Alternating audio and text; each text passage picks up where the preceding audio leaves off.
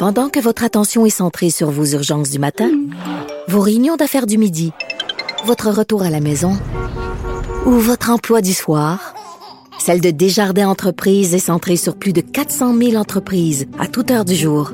Grâce à notre connaissance des secteurs d'activité et à notre accompagnement spécialisé, nous aidons les entrepreneurs à relever chaque défi pour qu'ils puissent rester centrés sur ce qui compte, le développement de leur entreprise.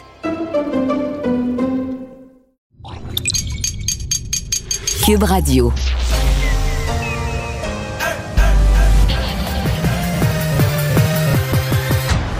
Mario Dumont.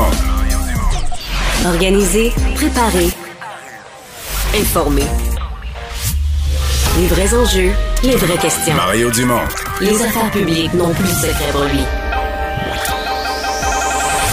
Cube, Cube Radio. Bonjour tout le monde, bon lundi, bon début de semaine, bienvenue à l'émission. Bienvenue à Cube Radio. Euh, on a pas mal de choses euh, pour vous. Une drôle de journée. En fait, on est comme comme entre deux affaires. Je pense le mot manifestation puis le mot inflation, entre les problèmes qui s'en vont peut-être, mais les autres euh, qui, euh, qui sont dans notre face, comme on dit. Euh, certains diront entre les problèmes inventés puis les problèmes réels, parce qu'effectivement, les manifestations, ça a coûté cher. Je suis pas certain que c'était complètement utile. Les gens, les gens avaient certainement le droit de faire valoir leur point de vue, de le faire entendre, mais s'installer pendant des semaines, paralyser une ville, là, je pense qu'on est plusieurs à penser que c'était exagéré, que c'était forcé, évidemment la police, tu sais bien qu'il n'allait pas les laisser là jusqu'à l'été. C'était forcer la police à intervenir. Euh, donc voilà, donc euh, une journée comme ça. Euh, et on c'est lundi, c'est Alexandre Dubé qui va être là pour les infos. Salut Alexandre. Salut Mario. Et quand je dis une drôle de journée, c'est aussi une journée où là, on se retrouve avec ce vote là, prévu et annoncé ce soir 20h mhm. sur l'état d'urgence. Euh, parce que, bon, c'est une le, décret a été pris par le gouvernement, mais depuis, euh, depuis la loi Mulroney, il y a, un, contrôle parlementaire, c'est le terme qu'on emploie, un contrôle parlementaire. Donc, il faut que le Parlement vote ce soir. Mais là, est-ce qu'on vote encore? Pour le recours aux mesures d'urgence, quand tout, semble fini, quand il n'y a plus rien, ou plus grand-chose en tout cas. C'est la grande question. M. Trudeau est sorti en point de presse cet avant-midi pour justifier effectivement la situation, que c'était toujours nécessaire parce qu'il y avait toujours des risques, des menaces. Et là, il a même laissé planer que c'était pratiquement un vote de confiance. Alors là, les yeux se tournaient vers Jug Meeting, qui en début d'après-midi, ben, a mis fin à ce suspense-là en disant on l'appuyait, là, mais juste pour ce fois-là, puis si ça change, on va retirer notre appui parce qu'on sait déjà, Mario, que les conservateurs et les bloquistes vont voter contre. C'est ça, mais retirer notre appui, euh, c'est parce que le vote est sur un délai de 30 jours dont quelques-uns sont déjà passés. Là. Mais donc, euh, je sais pas c'est quoi la prochaine date. le débat va revenir, mettons, à la mi-mars. Et là, ils pourront retirer leur appui à ce moment-là, mais je veux dire, ils pourront pas retirer leur appui. À, mon, à ma connaissance, ils peuvent pas retirer leur appui à l'intérieur des 30 jours. Ils votent pour une période de 30 jours. C'est ça. Ben, ils sont commis pour cette période-là. Ben, on va surveiller ça. Donc, c'est un vote qui aura lieu à 20h. Mais en cours d'émission, on va explorer ça plus tard, Alexandre. À tantôt. Et donc, euh, tout de suite, je vais rejoindre Julie Marcoux et l'équipe de 100% Nouvelles. 15h30, c'est le moment d'aller retrouver notre collègue Mario Dumont. Salut, Mario. Bonjour. Alors, le vote pour euh, maintenir ou pas cette loi sur les mesures d'urgence va avoir lieu ce soir. on comprend que ce sera maintenu puisque le, NPD, je viens de faire, M. Singh, va voter en faveur. M. Trudeau a parlé d'une situation qui est encore trop fragile. Est-ce qu'il t'a convaincu, toi? Ben, moi, j'aurais un problème à voter sincèrement aujourd'hui. J'aurais un problème pour voter. C'est quand même une loi extrême. Le mot le dit. Dans la loi, il y a les expressions comme crise nationale. Ben, l'état d'urgence, euh, c'est une loi qui est, qui est utilisée ou qui a été créée euh, pour les temps de guerre. Ben, c'est difficile à justifier qu'on soit là-dedans à l'heure actuelle. Je comprends que parmi les manifestants, on l'a vu en fin de semaine, il y en a qui étaient prêts à se battre avec la police, il y en a certains qui étaient même armés. Ça reste, Julie, des, petits nombres. C'est pas une insurrection, c'est pas l'ensemble. Ces gens-là, je comprends qu'ils criaient de renverser le gouvernement, mais 300 personnes qui disent qu'ils vont renverser le gouvernement, je veux dire, ils passeront pas par-dessus la GRC, les polices, l'armée canadienne. C'est est-ce qu'on est vraiment dans un état d'urgence? Bon, on s'est donné des moyens, là, je comprends. Ben, maintenant, là où. C'est certain que si le NPD euh, votait contre, mettons, empêchait le maintien de l'état d'urgence et que ça redéclenchait, parce que c'est ça le danger. Le danger, c'est qu'en levant l'état d'urgence, des gens qui sont là, euh, là, ils se font redonner leur camion, tous leurs comptes sont dégelés. Ils recommencent les manifestations mercredi ou jeudi en se disant, ben là, on est correct. Euh, le gouvernement n'osera pas remettre l'état d'urgence. Et c'est ça, je pense, la crainte. C'est de dire, est-ce qu'il y aura un danger que, des, que ça soit quasiment un incitatif ou un appel à recommencer les manifestations dès cette semaine ou dès le week-end prochain? Et ça, euh, sincèrement, on est sorti. Je pense que personne ne veut ça. Donc, euh, Parce que, ça, ça, a ébranlé beaucoup, beaucoup de Canadiens. Ce qu'on a vu là, pendant 24 jours, euh, ce qui s'est passé, ce siège, cette occupation au centre-ville d'Ottawa, la division qu'on voit aussi sur les réseaux sociaux, euh, polarisation, euh, menace pour la démocratie aussi. est-ce, que, est-ce que ça, c'est pas une crise en soi, Mario, en ce moment, ce qu'on, ce qu'on vit en ce moment? Oui, mais là, c'est une crise qui est là depuis quelques années, beaucoup depuis deux ans depuis deux ans, sur les. Peut-être que pour une partie du public qui voit pas passer ça sur les réseaux sociaux comme nous, on le surveille, c'est comme ça leur arrive d'en face à quel point il y a des gens qui sont révoltés. Mais tu sais, ça, fait deux ans qu'il y a des gens qui disent qu'il n'y a pas de pandémie, là. C'est une invention des gouvernements. Fait qu'imaginons ces gens-là, fait deux ans qu'ils pensent ça. Puis ça fait deux ans qu'ils passent, mettons, deux, trois, quatre, cinq, six heures sur les réseaux sociaux à, lire des textes ou à écouter des vidéos là, qui leur répètent ça. Tout est arrangé, puis c'est organisé, puis c'est pour vous dominer, puis c'est pour vous écœurer, puis c'est pour vous appauvrir, puis c'est pour vous détruire, pour vous enlever votre démocratie, vous enlever votre pays. Tout le temps, tout le temps, tout le temps. Là. Euh, c'est certain qu'ils prennent la rue, puis je veux dire, ils veulent s'en prendre aux journalistes, ils veulent s'en prendre au premier ministre, ils veulent renverser le gouvernement, parce qu'eux, dans leur tête, cette colère-là est, est immense. Mais Julie, c'est pas la même colère que je sais pas, moi, autant des grandes manifestations au Québec syndicales des mineurs, euh, les gens étaient en colère dans la rue parce que 16 de leurs collègues étaient décédés dans des équipements, euh, tu comprends, pas sécuritaires ou dans des ascenseurs mal entretenus, puis tout ça. c'est pas la même colère. C'est que là, t'as une colère qui est basée. Tu sais, eux, c'était basé sur de quoi de vrai. les travailleurs, ils avaient vu mourir leurs collègues. Le Jean-Guy avait travaillé avec, puis Jean-Guy était tombé dans un trou parce qu'il n'y avait pas de clôture, puis c'était mal fait, puis il demandait de la sécurité au travail. Il, il militait. Bon, il pouvait exagérer dans l'action comme dans... C'est quand même la pandémie Mario, parce que le nombre de personnes qui prennent des antidépresseurs maintenant, aujourd'hui, des adultes, des enfants, des adolescents, euh, les féminicides qu'on a vus aussi là, au cours de l'année 2021, il y en a eu deux déjà en l'espace d'une fin de semaine. C'est ce qu'on voit malheureusement lorsqu'il y a un déconfinement. Euh, on, le voit quand même, les ah, ravages que cette pandémie a, fait. Mais c'est une crise. Euh, L'humanité a eu les, guerres, la grippe espagnole, c'est une crise, ça a mhm. des impacts humains, c'est bien certain. Euh, l'idée, c'est de s'en prendre au gouvernement ou puis à la limite que des gens disent, euh, dire, on les a nous là en ondes tous les jours. Ce matin, je recevais Paul Brunet, il trouve que ça a été trop sévère pour les dans les résidences de personnes âgées, on a privé. Tu sais, ces débats-là, on les a tout le temps. Mais pour débattre, comment je te dirais ça? Euh, pour débattre, mettons, des bonnes solutions ou des mauvaises solutions au chômage, faut s'entendre sur ce que c'est que le chômage. Des gens qui n'ont pas d'emploi. Mais si tu arrives avec quelqu'un qui dit que ça n'existe pas le chômage, oh, là, euh, c'est compliqué de débattre. C'est compliqué de discuter des meilleures ou des pires solutions. Et c'est là que des gens radicalisés, pour beaucoup, c'est ça qui rend ça ingérable. Ils sont, totalement dans un monde parallèle. C'est un monde où il n'y a jamais eu de pandémie. Tout ça est une invention d'un complot mondial dont le vaccin est un outil pour nous injecter des affaires. Fait que tu peux plus, euh, tu peux plus jaser. Est-ce qu'on aurait dû faire ceci, cela, ça a-tu été mal géré? Mm-hmm. Il n'y a plus, y a plus, plus rien qui se jase parce qu'il n'y a plus de réalité commune. On, on s'entend plus là, sur les bases de ce qui existe dans, sur Terre. Ça, c'est ça qui complique les affaires et c'est ça qui fait. C'est très préoccupant. Et Mario, tu parlais d'un dérapage là, euh, exponentiel parce que les journalistes, on a tous reçu des courriels de trolls, de, gens qui nous ont agressés, mais c'était toujours des, courriels. Ils sont jamais venus cogner chez moi à ma porte. Mais de voir des journalistes physiquement se faire bousculer, chahuter, on va regarder euh, quelques extraits euh, dont on a été témoin malheureusement en fin de semaine.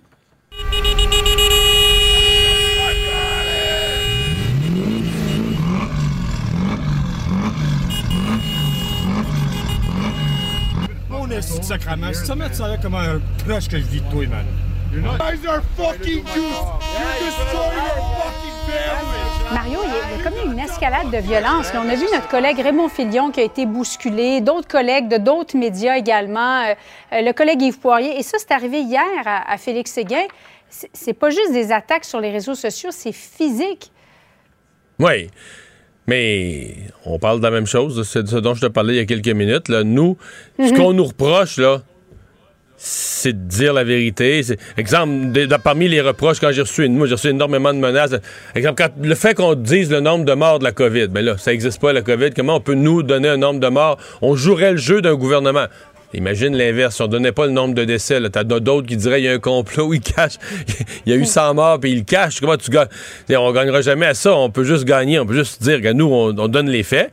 Euh, après ça, on donne, je veux dire, euh, dans les faits. Moi, par exemple, je donne mon opinion aussi, mais je donne mon opinion sur les faits. sur- je peux les interpréter. euh, sais, à partir du moment où on s'entend sur ce qui arrive, là, on peut l'interpréter de plusieurs façons. On peut suggérer une foule de solutions différentes ou de façons de gérer ça. Mais les gens que tu vois, là, sont pas là du tout, du tout. sont pas dans le débat ou la discussion sur ce qu'il faut faire. Là. Ils sont dans l'idée qu'il y a un complot, qu'il faudrait tout renverser, le gouvernement. C'est c'est Ouais, pas facile, c'est pas facile à rattraper. Là. rappelles, le 11 septembre, le 11 septembre, on avait vu qu'il y en avait des complotistes. Il y a eu d'autres événements comme ça où les gens disent c'est arrangé. Là. Mais de s'en prendre de cette façon-là euh, aux journalistes, euh, aurais-tu pensé ça, toi, euh, dans, dans ta carrière, autant d'élus Non, que, que non, de chroniqueurs, non. d'animateurs? Non, non, mais on se comprend que le, le climat social se détériore. Et donc, si on revient beaucoup, Ouais. beaucoup, beaucoup, et il va y avoir un questionnement d'ailleurs sur le travail policier parce que on tolérerait pas, mettons, qu'un postier se faisait agresser comme les journalistes. Ben, dire, la police euh, le suivrait, arrêterait toute personne. Les gens seraient arrêtés les uns derrière des autres. tous ceux qui l'auraient bousculé sais, rentreraient tous en prison. Donc là, maintenant, on est rendu du côté euh, policier à une tolérance. Dès qu'il y a un métier parmi tous les autres, où tu as comme le droit, un droit supplémentaire euh, de pousser, d'agresser. Bon, là, dans le cas de Raymond Filion, on va voir, ça, c'est une attaque beaucoup plus grave. Mais c'est, on, est, on est rendu... Tu as une part de population qui, qui, est plus du tout, du tout dans le même monde que nous. Euh, probablement qu'ils ont souffert, c'est ce qui les, les rend si agressifs, parce que dans le cas, par exemple, dans le cas du 11 septembre, ça n'avait pas eu d'impact sur leur vie. Alors là, la pandémie, elle a eu un impact sur nos vies. Mais tu sais, tout ce qu'ils pensent, tout, tout, tout ce qu'ils pensent est faux. Eux, par exemple, ils ont l'air à penser que, mettons, que Ju- Justin Trudeau ou François Legault, ben, on va voir qu'ils ont inventé ça, la COVID, un. Euh, ils se rendent pas compte vraiment que c'est mondial, ou sinon ils pensent qu'il y a un complot mondial, mais aussi que, mettons, François Legault, il allait pas plus la voir, sa mère. Ben, tout le monde l'a vécu, tout le monde a trouvé ça dur, euh, tout le monde. Tu sais, ils sont pas dans une classe à part, ils se présentent comme victimes, mais non, ils sont. euh, collectivement et solidairement pognés dans une merde de pandémie qu'on vit tous ensemble depuis.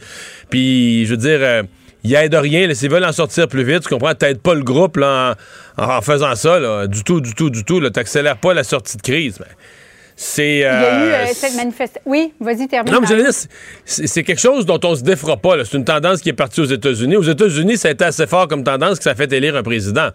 Fait que si on pense qu'au Canada, c'est fini, ce qu'on a, c'est les premiers balbutiements de quelque chose qui va détruire.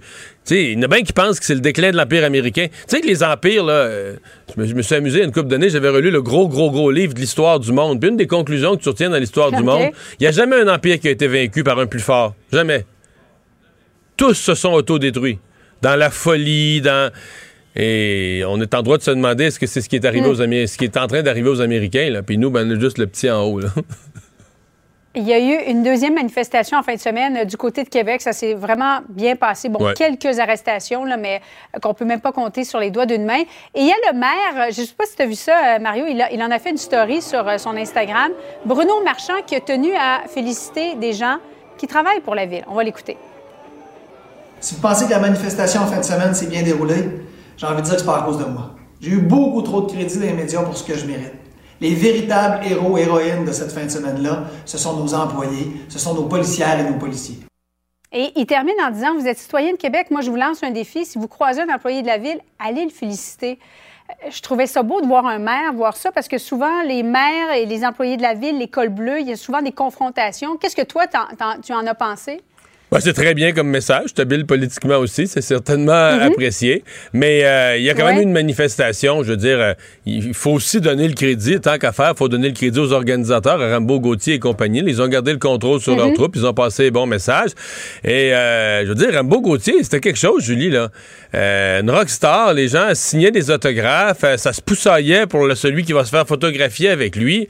Il a déjà eu l'idée de fonder un parti politique. S'il en fondait un, je vais te dire une affaire, il ferait très, il compétitionnerait vite avec Éric Duhem là, dans cette, euh, dans cet univers-là.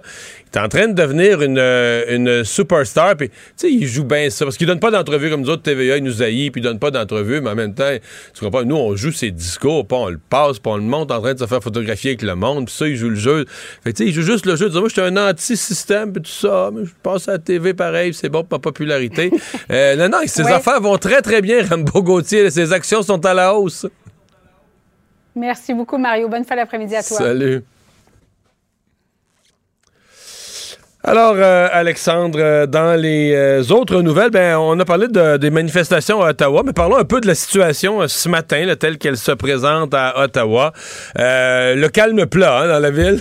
Ah oui, c'est beaucoup plus tranquille. Hein? Ça contraste vraiment avec les scènes qu'on a vues au cours des dernières semaines, puis euh, même aussi l'évolution de la situation à partir du moment où euh, l'opération policière se mettait en branle le vendredi matin. On a senti là, les policiers effectivement très très très présents en grand nombre. J'étais euh, en direct à la télévision samedi matin lorsque les choses se sont accélérées là, aux alentours de 9h30 le matin, où euh, là là ça, en l'espace de quelques minutes, Mario là, les policiers avaient gagné des centaines de mètres et avaient retranché là, les, les derniers manifestants qui restaient dans un petit coin de rue là en face du Parlement, mais pratiquement tout Wellington était rendu désert, là, même pas en fin d'avant-midi samedi. Mais là, ce matin, Et- on dirait qu'on est juste dans l'entre-deux, c'est-à-dire que la vie Ouais. normale n'est pas parfaitement reprise, les accès sont toujours Ah, bloqués, ouais, euh, les commerces sont en réouverture. En plus, aujourd'hui, c'est euh, jour férié, c'est le jour, c'est Family Day, le jour de la famille Mm. au Canada anglais.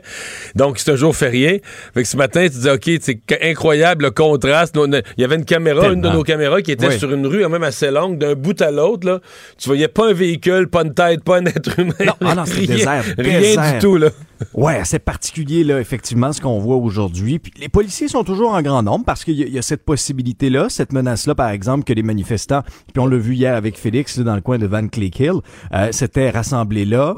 Euh, Est-ce que c'était pour euh, partir pour mieux revenir? On verra bien, mais c'est une crainte là, qui est toujours dans l'air. Mais des grandes clôtures sont toujours là sur un large périmètre. On fait des contrôles aussi là, dans l'espèce de zone rouge, là, Mario, qu'on avait identifié déjà, euh, pratiquement à l'est jusqu'au centre rideau. Euh, bon, du Parlement jusqu'au sud également. Donc, on, on contrôle les gens. Qu'est-ce que vous faites ici? Pourquoi vous êtes là? Euh, et si on fait le bilan, là, euh, 191 personnes arrêtées, 389 accusations qui ont été portées, 206 comptes de banque gelés, là, à peu près 80 véhicules qui ont été euh, qui ont été remorqués. Mais la présence policière est forte, que ce soit, oui, la police d'Ottawa, mais la GRC aussi, l'OPP, la police provinciale de l'Ontario. Euh, tous ces, ces ressources-là vont demeurer sur place encore un certain temps. D'ailleurs, euh, tu parles, de, je pense que c'est 80 ou 79 véhicules euh, Ouais, qui ont été remorqués. La, la question que pose, que soulevé le maire d'Ottawa hier a fait réagir pas mal de gens hein, Ah lorsqu'il oui. a dit. Est-ce qu'on les vend? Est-ce qu'on vend les véhicules pour euh, financer, Mm-hmm. euh, financer les, euh, tout ce que ça a coûté, là, finalement, des, des travaux dans la ville, les employés municipaux, les services policiers, etc., les bris, et qui, qui vont, qui vont être chargés évidemment aux contribuables de la ville d'Ottawa. Oui. Forcément, c'est la ville qui paye. Alors, si on pouvait se rembourser un peu. Je, je recevais à l'émission à LCN ce matin un avocat, un professeur en droit constitutionnel, qui disait quand même un Ça instant. la route?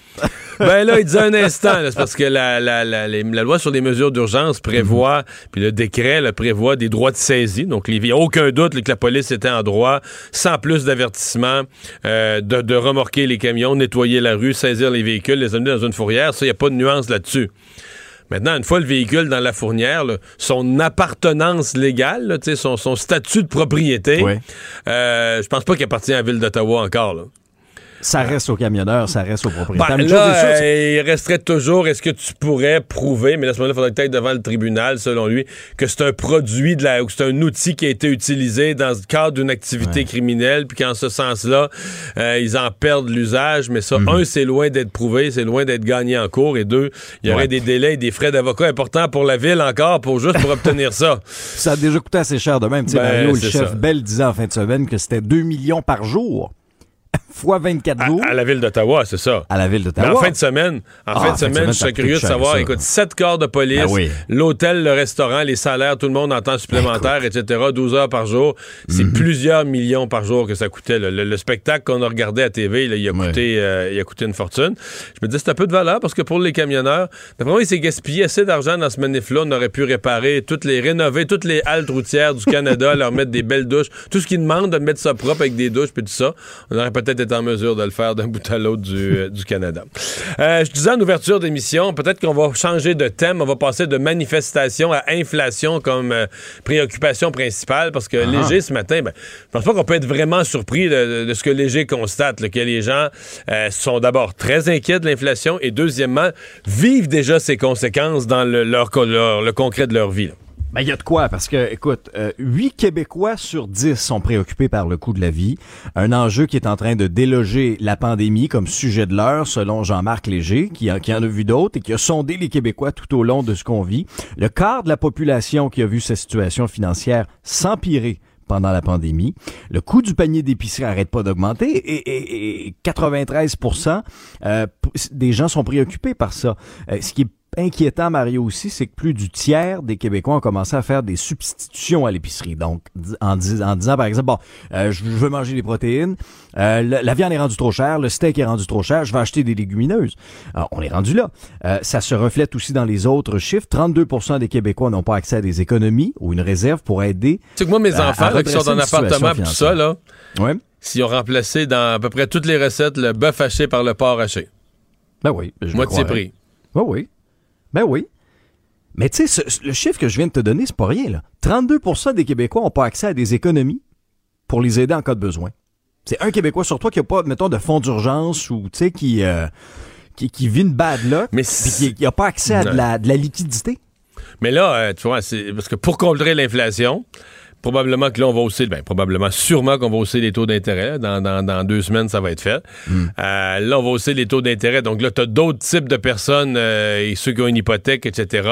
Tu as d'autres types de personnes qui vont euh, voir euh, leur, euh, leurs finances affectées d'une autre façon. Oui. Donc, Oui. on en a pour quelques années. Max, Mhm. dans le cas des taux d'intérêt, c'était prévisible, qu'ils pouvaient pas rester aussi bas, mais tu sais, l'être humain est ainsi fait qu'on prend toujours... la- Quand la situation est avantageuse pour nous, que ce soit le prix de l'essence ou que ce soit les, les taux hypothécaires, on s'y habitue vite à quelque chose qui... Tu des taux très bas ou un prix très bas ou quelque chose de très avantageux, on s'y habitue un peu plus vite là, qu'à quelque chose de, Ben oui. quelque chose de, de- de mauvais.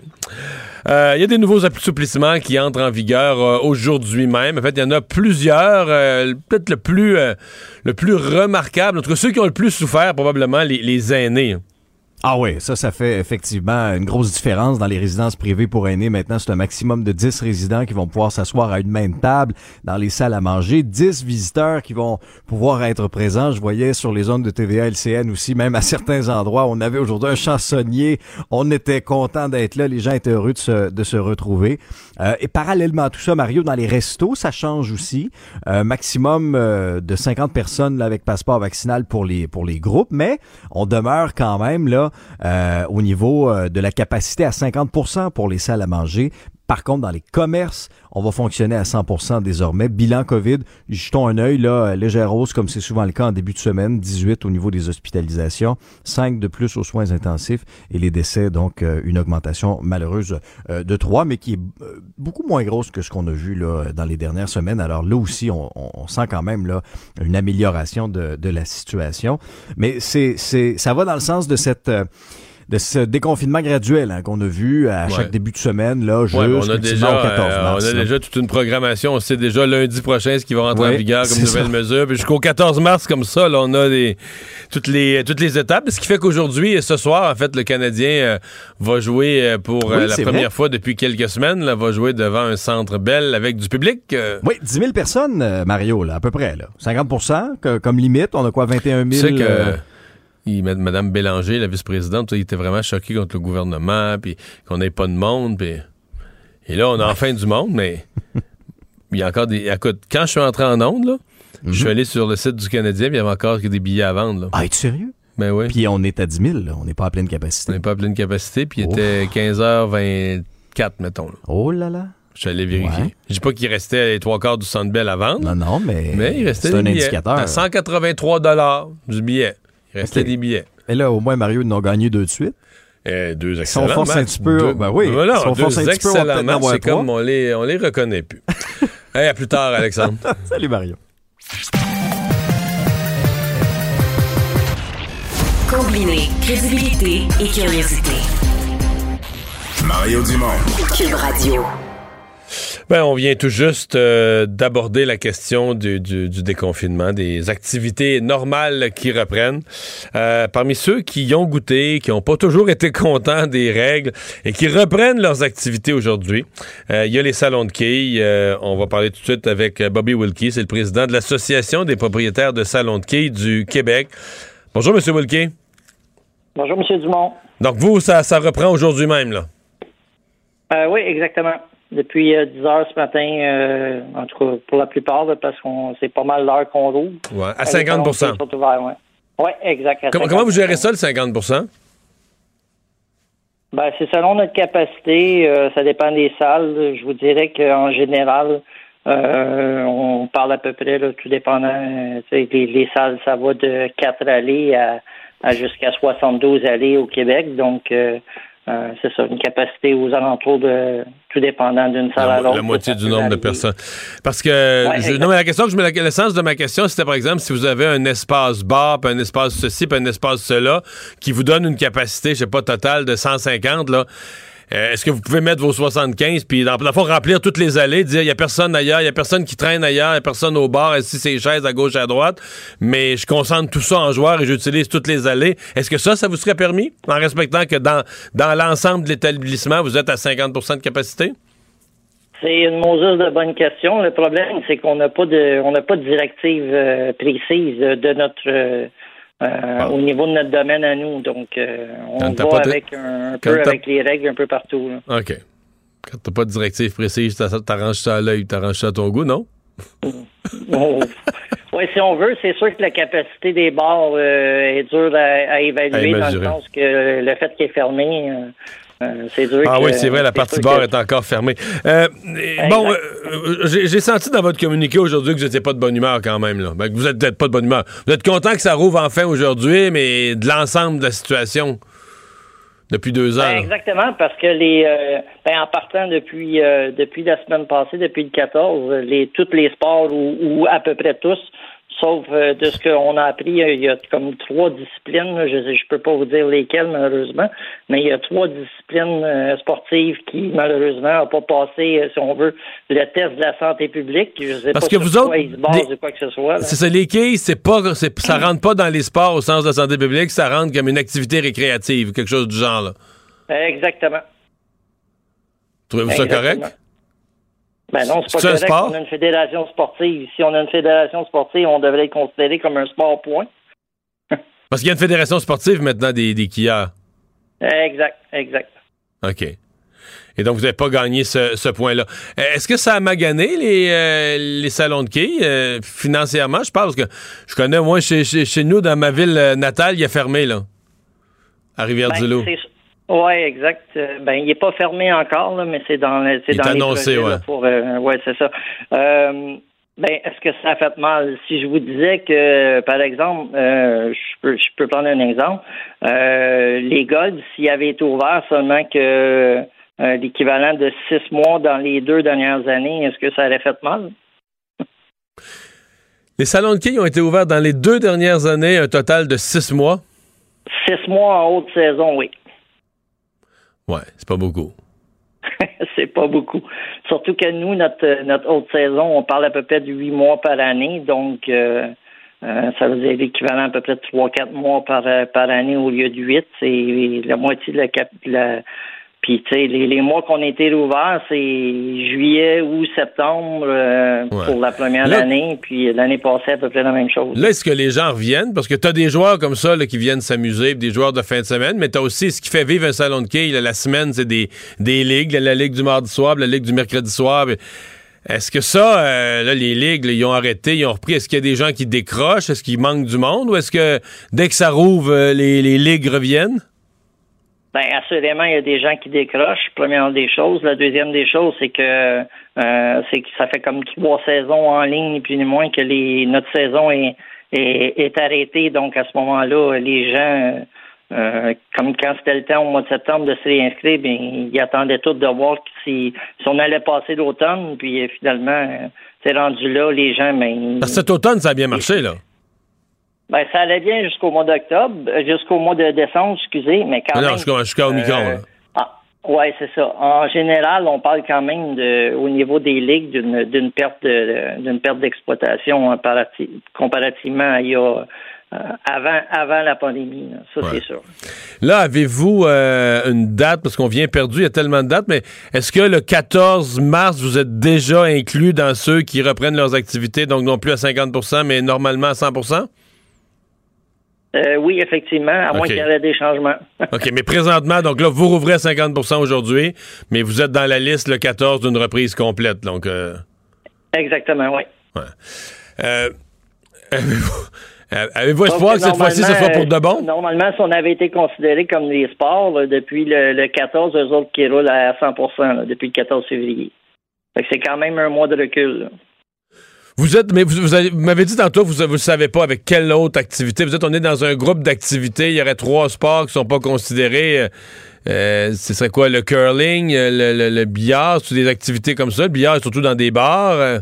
Ben, je sais, je sais que les billards et les fléchettes, depuis euh, la, la deuxième vague de fermeture, on est avec eux. On est, euh, on est dans la même, si on veut, catégorie qu'eux. Euh, puis, comme vous l'avez dit vous-même, c'est deux, deux activités qui se déroulent pratiquement ou, ou uniquement dans des bars. Donc, tandis que nous autres, notre, clientèle est de, de 0 à 99 ans. Elle n'est pas réservée aux 18 ans et plus. Là. Je comprends. Espérez-vous que cette fois-ci, ce soit pour de bon? Si on espère, il le faut. Il le faut. vos, joueurs aussi euh, l'espèrent? Ah, ben, assurément, oui. Les, gros, euh, les gros, gros, gros performants, là, ça doit affecter quand même leur jeu, là, être, euh, je veux dire, des, des, gens qui sont habitués à jouer avec une régularité, ça, le genre à faire des parties parfaites, là, ben, jouer en haut de moyenne, en haut de 200, là, est-ce que leur bowling commence à être affecté par le manque de pratique? Ben, absolument, mais c'est sûr que si on parle des, des joueurs de, de calibre euh, euh, professionnel ou élite, si on veut, eux, euh, pour la plupart, au niveau des grosses quilles, il y en a quelques-uns qui se sont exilés aux États-Unis pour pouvoir aller participer quand même à des tournois ou quoi que ce soit. Mais c'est pas bon pour l'économie locale, ça. Je comprends. Monsieur Wilkie, merci beaucoup. Bonne chance aujourd'hui. Merci. Au revoir. Pendant que votre attention est centrée sur cette voix qui vous parle ici, ou encore là, tout près ici, très loin là-bas, ou même très, très loin, Celle de Desjardins Entreprises est centrée sur plus de 400 000 entreprises partout autour de vous. Depuis plus de 120 ans, nos équipes dédiées accompagnent les entrepreneurs d'ici à chaque étape pour qu'ils puissent rester centrés sur ce qui compte, la croissance de leur entreprise.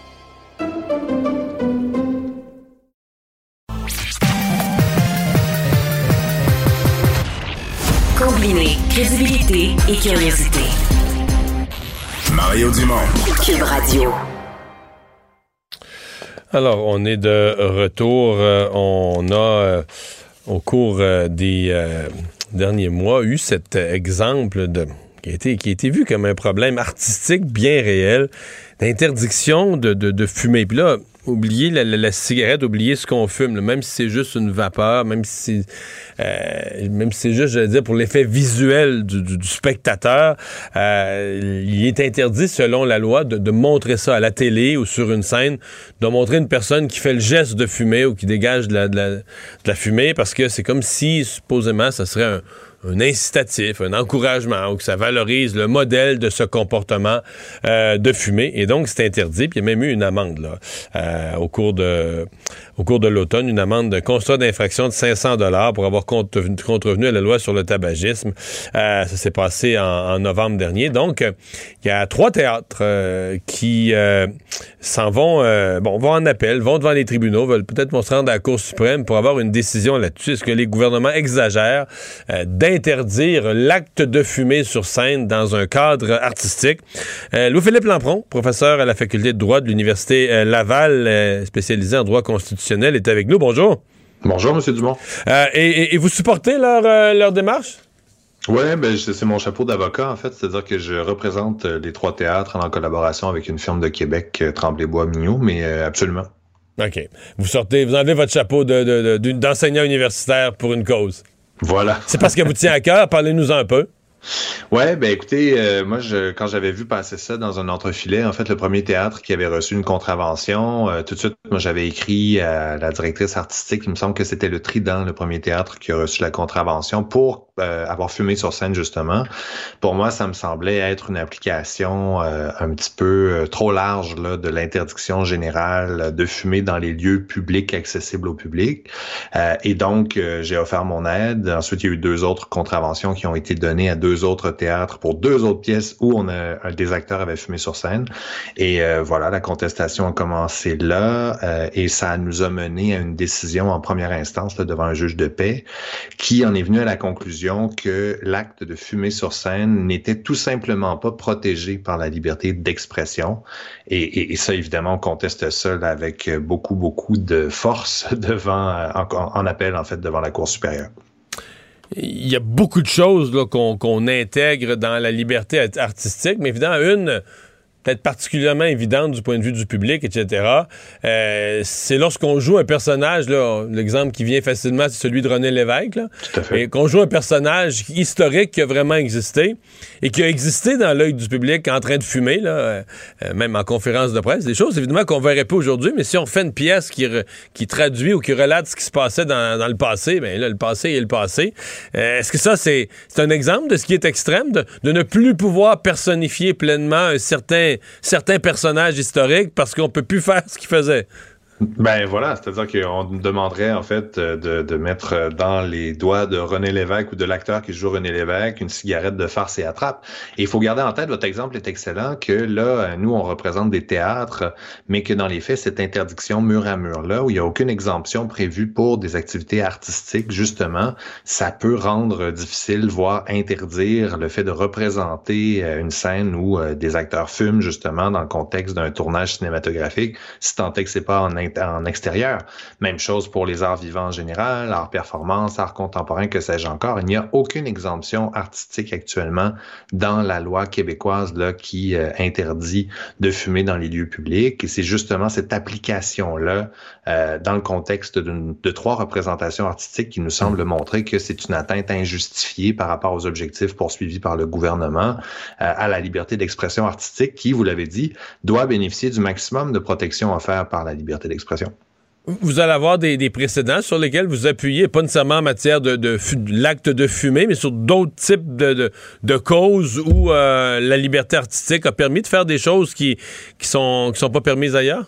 Oui, bien sûr, mais il y a, d'autres, euh, quand on regarde l'entièreté de la législation, notamment provinciale, qui s'applique et qui interdit de fumer dans les lieux publics, on retrouve des exemptions pour certaines activités, notamment pour des cérémonies culturelles ou euh, religieuses autochtones, où là, euh, on va avoir une exemption. on, peut fumer le calumet de paix, sans mauvaise blague. Ben, non, mais voilà, exactement. Donc, fumer du tabac en autant que ce soit lié à une cérémonie culturelle ou religieuse autochtone, ben ça fait en sorte qu'il y a personne qui va pouvoir donner une contravention. Alors, ça, c'est le type d'exemption qu'on euh, s'attendrait à être capable d'obtenir devant les tribunaux.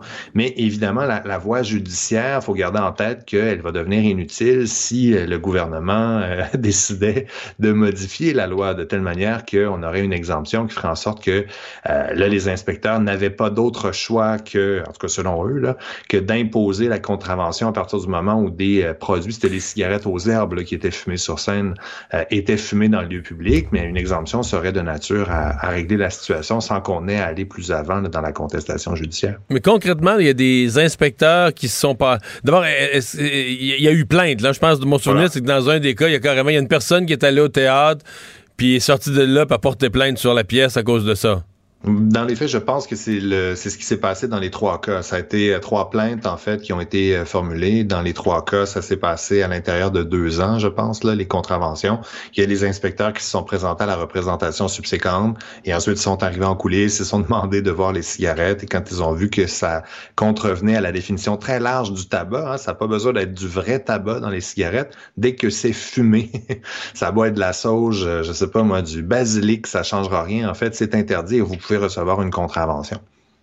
Et là, soyons clairs, ce qui est réclamé, c'est pas du tout, euh, et, là je fais référence au rappel qui a été fait par euh, la Cour suprême du Canada dans Ward contre Gabriel, c'est pas une immunité qui serait donnée aux artistes, là, c'est pas les metteurs en scène qui veulent avoir le droit de fumer en coulisses parce qu'ils sont stressés, c'est vraiment là dans le contexte de la représentation artistique, il nous semble absolument raisonnable euh, que de permettre que pour représenter un René Lévesque ou un Serge Gainsbourg par exemple, ben on permette aux acteurs dans le contexte où on va avertir à l'avance les spectateurs qu'il va y avoir des produits, euh, du tabac ou encore une fausse cigarette qui va être fumée sur scène avant qu'ils entrent euh, dans la salle. Et donc ça, ça protégerait notamment celles et ceux qui ont des allergies importantes ou euh, qui veulent absolument pas subir les effets quand même assez minimes ici dans une grande, grande salle comme un théâtre quand on parle de deux cigarettes sur scène, mais quand même, en sachant à l'avance, ça fait en sorte que ça protège à la fois le droit du public à se trouver dans un lieu fermé, exempt de fumée secondaire, bien sûr, mais de l'autre côté, euh, ça, protège quand même la liberté créatrice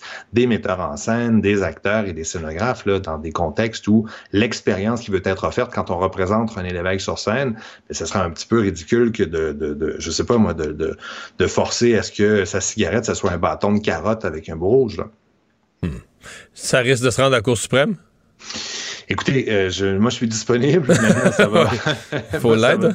Ouais, c'est ça. Ça va dépendre évidemment des, des, clients, mais euh, il est clair que c'est une question de principe là, très très importante. Il y a un risque de, de pente glissante là. Et euh, les trois théâtres jouissent d'un appui assez unanime là, dans le milieu théâtral, surtout depuis la décision de première instance là, où le juge est allé plus loin que ce à quoi on s'attendait, en laissant entendre que le choix de, de, de, des auteurs, des scénographes, des metteurs en scène, de dire ok René Lévesque, on veut qu'il fume une vraie cigarette sur scène, ça, ce serait quelque chose qui serait même pas protégé par la liberté euh, d'expression.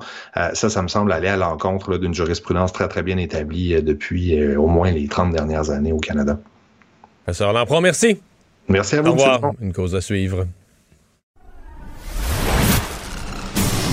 La chronique juridique de Nada Boumefta. On reste dans le grand domaine du droit. Bonjour Nada. Oui, bonjour Mario. Alors, tu veux nous faire un suivi sur les dossiers de brutalité euh, policière et profilage racial? Oui, je pense que c'est des sujets qui sont importants quand même euh, de faire des retours là-dessus, savoir qu'est-ce qui se passe, où on en est et si vraiment il y a des démarches juridiques qui sont en branle et je vous confirme que oui. Euh, un collègue à moi, Maître Fernando Belton, également président de la clinique juridique de Saint-Michel, où je suis vice-présidente également, a euh, donné des nouvelles hier euh, un peu au grand public pour informer, entre autres, que plusieurs euh, contestations seront déposées, entre autres à la ville de Québec, dans l'affaire du jeune Pacifique, qui, je rappelle les faits, s'était produit là, en décembre mmh. dernier lors de la sortie d'un bar. Le jeune a été finalement brutalisé par les policiers et sans raison ni aucun motif. Et c'est là-dessus qu'on va tenter de contester, mais également on plaide le profilage racial dans cette affaire, Mario, qui, selon nous, existe effectivement ici aussi et on essaie d'amener de plus en plus des causes devant les tribunaux. Mais le gros défi euh, auquel on fait face, c'est évidemment le défi financier. On l'entend depuis ce matin, entre autres sur les hausses de prix dans les euh, épiceries, les hausses de prix au mobilier, tout le monde. Euh, et ça affecte directement le droit des gens, surtout quand on priorise nos, nos sous dans autre chose. Ça fait en sorte malheureusement que d'investir, par exemple, dans les travaux à faire juridiques ou dans les demandes. Tu parlais un peu plus tôt avec mon collègue de se rendre jusqu'à la Cour suprême. Euh, c'est bien facile de dire oui, mais c'est très difficile en pratique d'y aller, surtout qu'on doit mettre les ressources nécessaires pour aller au bout de ces choses-là. Et on juge qu'aujourd'hui, ben Mario, faut laisser les traces, faut laisser de la jurisprudence, faut aller, faut se rendre jusque-là. Donc, on appelle entre autres à la communauté et aux gens qui veulent participer, entre autres, à des mises de fonds pour aider ces projets-là. Et j'invite aussi les gens à cliquer sur la clinique juridique Saint-Michel, dont j'ai aussi une bonne nouvelle à annoncer. Ah oui? Oui, en fait, euh, ce qui est vraiment cool, c'est qu'à la clinique juridique de Saint-Michel, Mario, euh, on a plusieurs missions. Donc, telle, entre autres, de former nos jeunes, de former les futurs juristes de demain, mais aussi de les sensibiliser à certaines causes. Et on a une branche, donc, spécifiquement en profilage racial où on a su développer un cours universitaire donné maintenant, et bravo, je suis tellement fière, dans euh, des facultés de droit, dont entre autres l'UQAM, McGill et l'Université d'Ottawa, avec qui on a débuté ce projet-là. Et euh, j'en appelle aujourd'hui sur nos ondes à toutes les autres universités qui seraient aspirer à avoir ce cours-là. On pense que c'est nécessaire que les jeunes puissent avoir les outils pour plus tard dans la pratique pouvoir représenter des victimes de ce type euh, d'abus policiers-là ou euh, de situations de profilage euh, racial parce que Mario, c'est très, très spécifique comme niche. Il y a quand même des méthodes, des façons de monter ces dossiers-là et on essaie finalement de former la future génération et là, on le fait à travers nos universités. Donc, c'est une très, très grande fierté pour nous et on espère que ça va appeler les gens, entre autres, à s'intéresser au sujet et aussi se spécialiser là-dedans pour aider encore plus de gens. Réforme de la DPJ, le projet de loi 15 qui est devant l'Assemblée nationale en ce moment. Oui, j'ai pris du temps un peu euh, avant d'en parler. Je veux en parler avec toi aujourd'hui, Mario, parce que euh, j'ai pris le temps de le lire, j'ai pris le temps un peu d'évaluer aussi qu'est-ce que ça changerait dans notre pratique réelle. Cette réforme-là, faut le dire d'abord, c'est qu'il y a une loi hein, qui existe au Québec qui protège nos jeunes, ça tout le monde le sait. La DPJ, le directeur de la protection de la jeunesse, est là pour appliquer cette loi-là.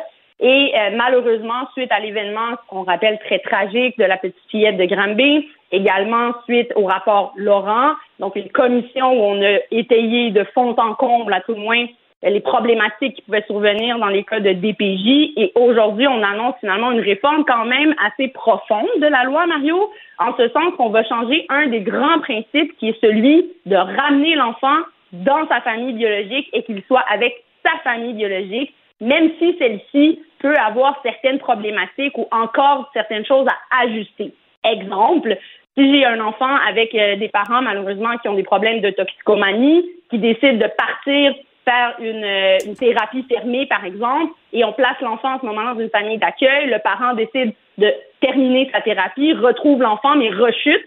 Alors, qu'est-ce qu'on fait avec ces enfants-là qu'on va redéplacer encore une fois dans une famille d'accueil? C'est sur cette instabilité-là que le gouvernement a décidé de miser en fait pour appuyer plutôt la stabilité de l'enfant, qu'il soit placé dans un endroit où il pourra rester le plus longtemps possible. Donc on vise du long terme, mais la réalité du terrain, Mario, c'est que les familles d'accueil, il n'en pleut pas. Les services, il n'en pleut pas, même qu'on en manque et on est en train d'avoir quelques problématiques. Et pour certains parents qui désirent se reprendre en main ou qui font les démarches, de savoir que leur enfant pourrait être retiré pour beaucoup plus longtemps, ben ça peut venir jouer dans la donne, ça c'est clair.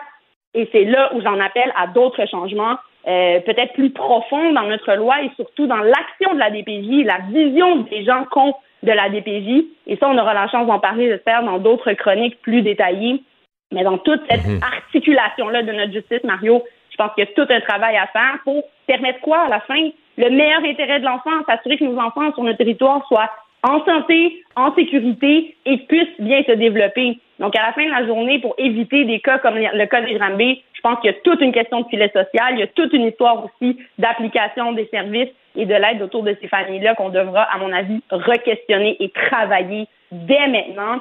D'ailleurs, et parenthèse, en parlant de cours universitaires, j'ai la chance de suivre en ce moment là, des cours de médiation parce que le gouvernement voulait ouvrir, entre autres, cette porte-là à la DPJ et j'encourage fortement euh, qu'il y a des changements en ce sens-là pour qu'on s'assoie autour d'une table et qu'on puisse discuter ensemble de quel est le meilleur intérêt de l'enfant et comment est-ce qu'on peut tous ensemble s'assurer qu'il soit en santé et sécurité et encore une fois, qu'il puisse bien se développer. il ne reste pas beaucoup de temps, mais as un cas d'acquittement pour ivresse au volant, un cas particulier là, dans le, pourquoi? oui, un cas particulier, je voulais parler, mais en même temps, qui souligne toute la, la la, la, complexité des dossiers de faculté affaiblie, mais rappelons qu'il y a quand même de la jurisprudence claire.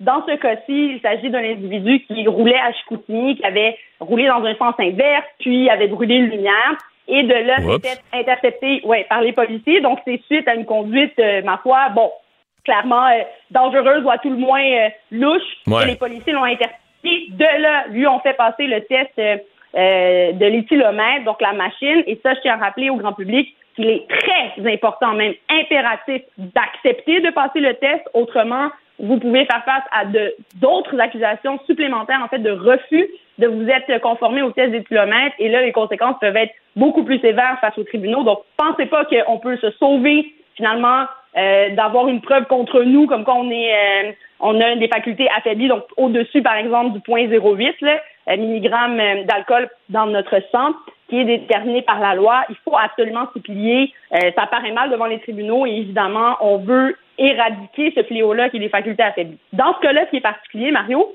c'est que l'individu qui de par la preuve qui en ressort, n'a pas été surveillé adéquatement par les policiers, c'est ce qu'en conclut la Cour, aurait pris son ventolin, tu sais, la petite pompe bleue qu'on prend pour euh, les asthmatiques généralement ou les gens qui ont besoin d'un petit souffle de plus, aurait pu prendre deux shots de pompe à l'insu des policiers qui, à la démonstration, et c'est là qu'il est important de comprendre que le fardeau à ce moment-là n'est plus sur les épaules de la couronne, parce qu'une fois qu'on passe le test, Mario, que le résultat sort, il est présumé être bon et la machine est présumée avoir bien fonctionné, avoir été bien utilisée.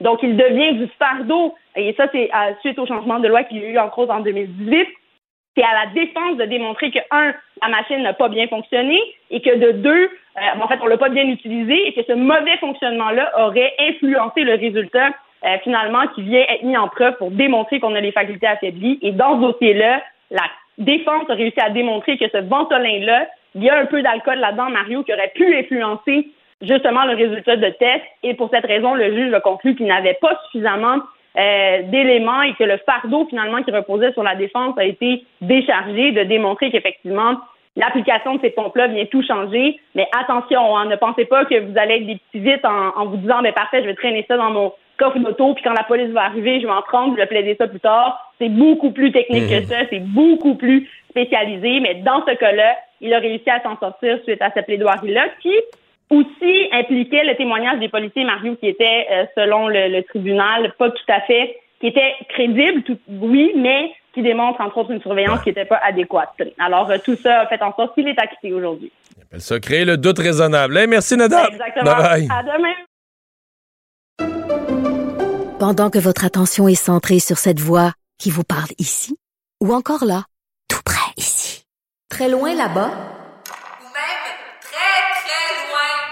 Celle de Desjardins Entreprises est centrée sur plus de 400 000 entreprises partout autour de vous. Depuis plus de 120 ans, nos équipes dédiées accompagnent les entrepreneurs d'ici à chaque étape pour qu'ils puissent rester centrés sur ce qui compte, la croissance de leur entreprise.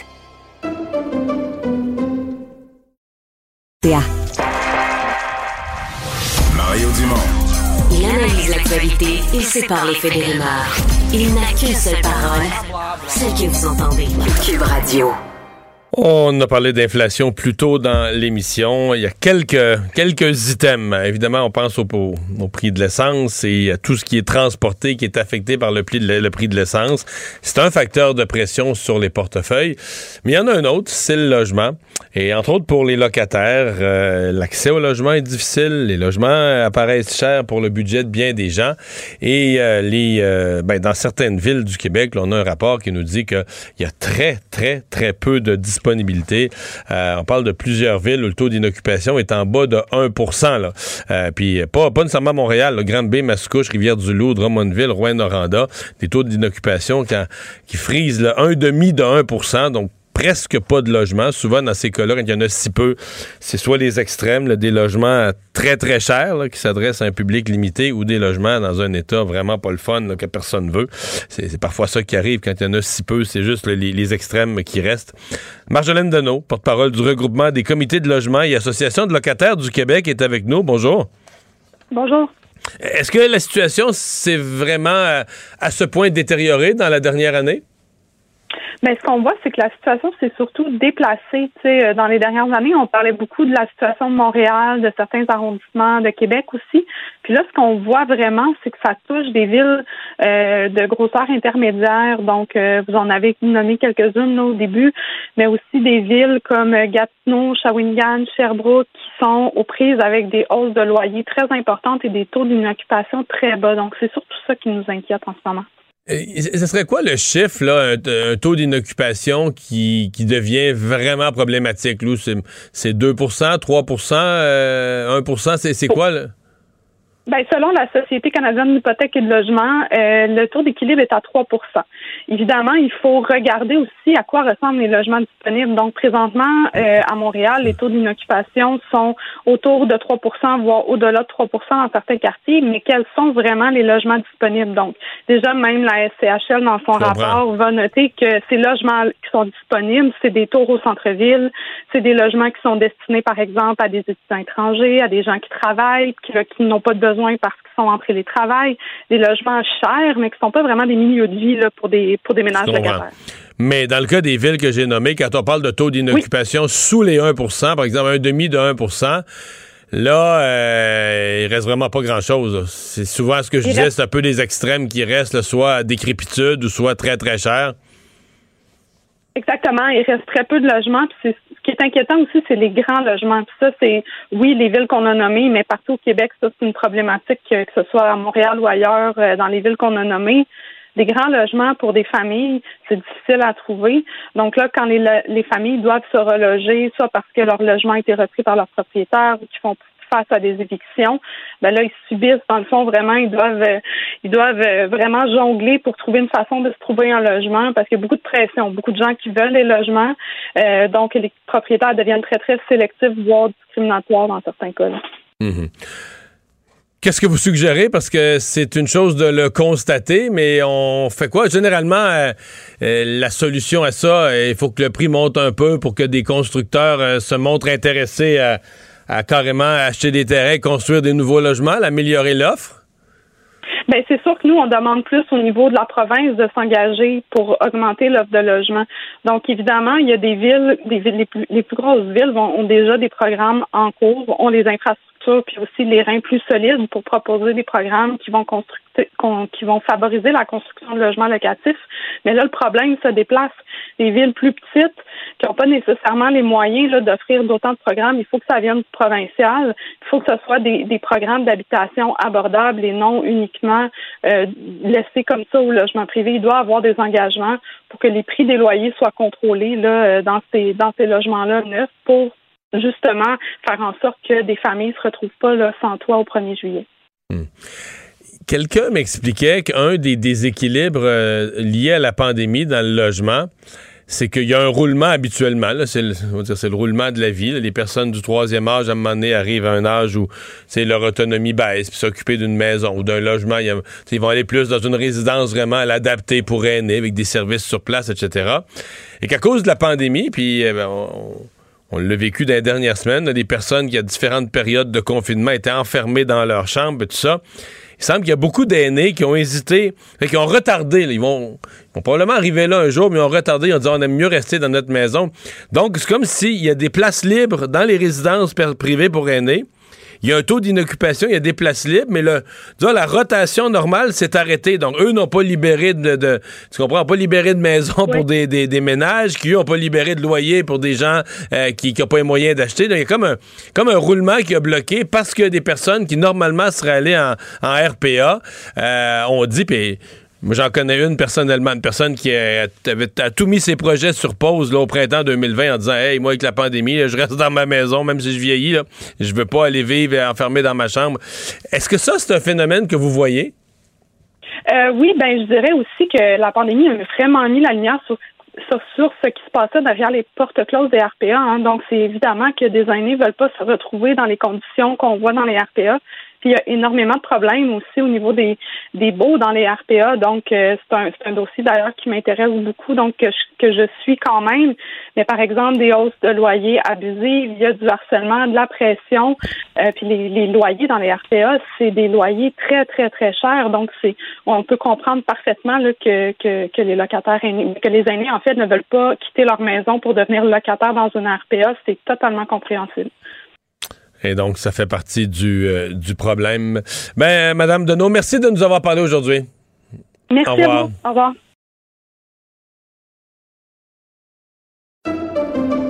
Pendant que votre attention est centrée sur vos urgences du matin, vos réunions d'affaires du midi, votre retour à la maison ou votre emploi du soir, celle de Desjardins Entreprises est centrée sur plus de 400 000 entreprises à toute heure du jour.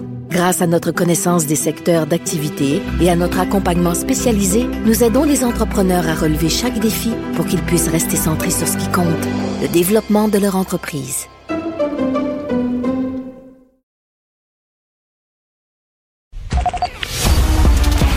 Les vrais enjeux, les vraies questions. Les affaires publiques n'ont plus de secret pour lui. Mario Dumont. Vous avez 24 minutes dans une journée. Tout savoir en 24 minutes. Pour s'informer et comprendre en 24 minutes, ici Mario Dumont, en compagnie d'Alexandre Dubé, des studios de Cube Radio, la station d'affaires publiques de Québecor. Voici Tout savoir en 24 minutes. Tout savoir en 24 minutes. Cube Radio. Et c'est ce soir, 20h, que les députés à Ottawa vont voter sur cette fameuse loi sur les mesures d'urgence qui a été instaurée, euh, évoquée plutôt par euh, le premier ministre Trudeau la semaine dernière, dans l'espoir de, de régler une fois pour toutes le blocus, la crise qui paralysait euh, bien des endroits, notamment la colline parlementaire à Ottawa. Mario, euh, M. Trudeau a fait un point de presse cet avant-midi. L'image était très, très forte là, lorsqu'on l'a vu traverser euh, Wellington Ouais. euh, à pied. Moi, te le dire, je pense pas que ça aurait été possible dans les Je derniers pense jours. que c'était euh, volontaire. Là. Ses équipes Oui, avaient ben, prévenu sûr. les, les- Ben oui. son équipe de communication avait prévenu les caméras et tout ça. Donc c'était volontaire de montrer une espèce de de, de- de- de reprise de contrôle de la rue, de retour à la normale des, euh, des activités. Mais euh, disons que c'était grâce au travail des policiers qui pouvaient le faire ce matin. Là. Oui, non, effectivement, ça n'aurait pas été possible, là, même euh, il y, a, y a deux jours à peine. Essentiellement, M. Trudeau pense que c'est toujours nécessaire, que c'est une mesure qui doit être temporaire, qui doit être, euh, qui doit être ciblée, a demandé l'appui aux autres parlementaires. On savait déjà là, que le Bloc québécois et les conservateurs allaient voter contre cette, euh, cette, euh, non, cette loi sur les mesures d'urgence, mais le gros point d'interrogation, c'était qu'est-ce qu'allait faire le NPD? Et là, M. Trudeau, dans son point de presse, évoquait pratiquement que c'était un vote de confiance, que ça aurait pu être euh, interprété comme ça. Le flou artistique aura pas duré très longtemps, Mario, parce qu'en début d'après-midi, le chef du NPD, Jack Meeting, euh, est sorti également pour dire que le NPD allait appuyer le gouvernement de M. Trudeau là-dessus mais que ça allait devoir être réévalué. On sait que ce sera bon pour 30 jours. Je te fais entendre les commentaires de M. Trudeau, suivi de la déclaration de M. Singh. Et on sent encore que ces jours-ci, euh, dans le moment présent, la situation est, euh, est encore fragile. Euh, la situation d'urgence est encore présente. Euh, nous allons euh, continuer de surveiller au jour le jour pour voir euh, quand est-ce qu'on pourra le lever. Euh, ce sera pas pour l'immédiat, mais euh, à tous les jours, on va réévaluer, puis on espère pas le garder une journée de plus que nécessaire. On reconnaît comme parti, comme des néo-démocrates qu'on était, et on est toujours dans une crise nationale, que il y a des gens qui veulent retourner à Ottawa et qui attendent euh, que les mesures d'urgence arrêtent et ils vont retourner tout de suite. Donc, on est toujours dans une crise et on, notre appui depuis le début de cette crise était réticent et notre appui continue d'être réticent. Le, seul point, écoute, moi, j'aurais beaucoup de misère à être un député puis à voter pour l'état d'urgence dans euh, l'état actuel des choses. Déjà que la manifestation d'Ottawa, moi, je pense que c'était plus une erreur policière de la police d'Ottawa le qu'une véritable crise nationale. Bon, au début, il y avait quand même deux autres postes frontières qui étaient fermés. Il y en avait trois à un certain point, mais le pont ambassadeur avait été rouvert euh, avant les, les mesures d'urgence. Puis euh, à, à Coates, dans le sud de l'Alberta, ça a ouvert tout de suite. Donc en même temps, donc, vraiment, là, quand la- la- les mesures d'urgence ont été décrétées, il restait un barrage au poste frontière euh, du Manitoba et il restait Ottawa. Et là, euh, il reste plus rien. Donc ce soir, les députés vont voter sur l'état d'urgence alors qu'il y a essentiellement euh, plus grand-chose. Bon, euh, où Jack Metzing a un point, c'est l'idée qui revienne. C'est-à-dire, est-ce que ce soir, s'il y avait un vote qui était pris, euh, ben, pas un, ouais, un vote qui était pris, puis qu'on laisse tomber, là, on abroge le- le- le- les mesures d'urgence et donc tout le décret tombe, et le Parlement aurait le pouvoir de le faire si tous les partis d'opposition votent contre. Est-ce qu'on a des manifestants à Ottawa jeudi, là? Tu comprends? Est-ce que ça envoie le message, regardez, là, euh, vous avez comme gagné, ou vous, on vous, vous- et là, le gouvernement n'osera pas ramener les mesures d'urgence, il vient de les enlever, il n'osera pas les remettre trois jours après. Euh, donc, feu vert, recommencer, là, recommencer les manifestations, recommencer à occuper la ville. Moi, j'ai plus ou moins cette crainte-là, parce que je pense que la police d'Ottawa laisserait plus rien, là. Il laisse, le premier camionneur serait arrêté, son camion serait remorqué. On tolérerait plus rien, plus rien. Mais je comprends la prudence. Donc, on veut que les esprits se refroidissent. Ça vient tout juste d'arriver. Il y a encore des menaces euh, de, de- de- se réinstaller ailleurs. Sauf qu'ils prennent un geste, ils posent un geste quand même qui va marquer l'histoire du Canada. Et je suis pas sûr qu'on calme les esprits avec ça. À moyen et à long terme, je suis pas sûr qu'on calme les esprits. Ça va rester une trace qu'on aurait évoqué, l'état d'urgence. Donc, je... je moi, si j'étais député, j'aurais de la misère à j'aurais de la misère à voter pour dans l'état actuel des choses parce que les, les mots les mots ont un sens. Une crise nationale, c'est une crise nationale, là. Quand tout le monde est au bureau, que tout va bien, etc., tout va bien. Tout va pas bien, mais que tout va normalement, ou relativement normalement. Euh, que tu as, mettons, quelques dizaines de personnes qui sont radicalisées, mais ils vont l'être tout le temps. C'est des personnes qu'on a échappées qui vont être un problème dans la société. Plusieurs des manifestants qui étaient là, vont être un problème dans la société pour toujours. Ils vont être de Mhm. toutes les manifestations, de toutes sortes d'affaires violentes. Qui va, ils vont être, vous allez les revoir à toutes les fois. là, C'est sûr. Ils sont radicalisés, ils veulent plus rien savoir de rien. Mais Est-ce qu'on va déclarer l'état d'urgence à chaque fois que ceux-là se manifestent? Je suis pas certain. Non, puis euh, c'est sûr que quand on regarde ce qui se passe dans les rues d'Ottawa, Mario, bon, oui, les manifestants sont partis, ils ont quitté le centre-ville. Euh, c'est très calme là. Euh, Il y a Hey. des- il y, a des policiers, on mort. voit encore des policiers, mais on voit des rues désertes. Puis même, je regardais sur les réseaux sociaux, tu sais, le marché Bail qui est à proximité euh, de, la, de la colline parlementaire.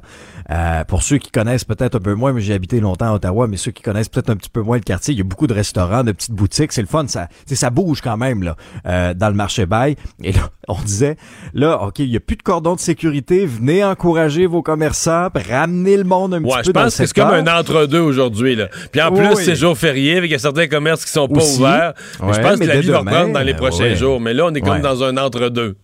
Alors, c'est ça, on est dans un entre-deux. Euh, Il y, a- il y a toujours des clôtures à certains endroits, là, euh, dans d'autres parties du centre-ville. Euh, les agents de la GRC sont visibles, la police provinciale de l'Ontario, qui viennent encore une fois donner euh, et seconder les policiers d'Ottawa. Mais, euh, tu sais, quand tu vois un peu ce qui s'est passé hier à, à Van Cleek-Hill, euh, Mario, euh, entre Ottawa et Montréal, là, euh, près d'une station de, de station d'essence, un relais routier, si tu veux, euh, quand Félix Séguin s'est fait encercler hier par des manifestants hostiles qui étaient là, qui s'étaient rassemblés là par dizaines. Aujourd'hui, là, ils sont, ils sont, ils sont partis ou très, très peu nombreux, là.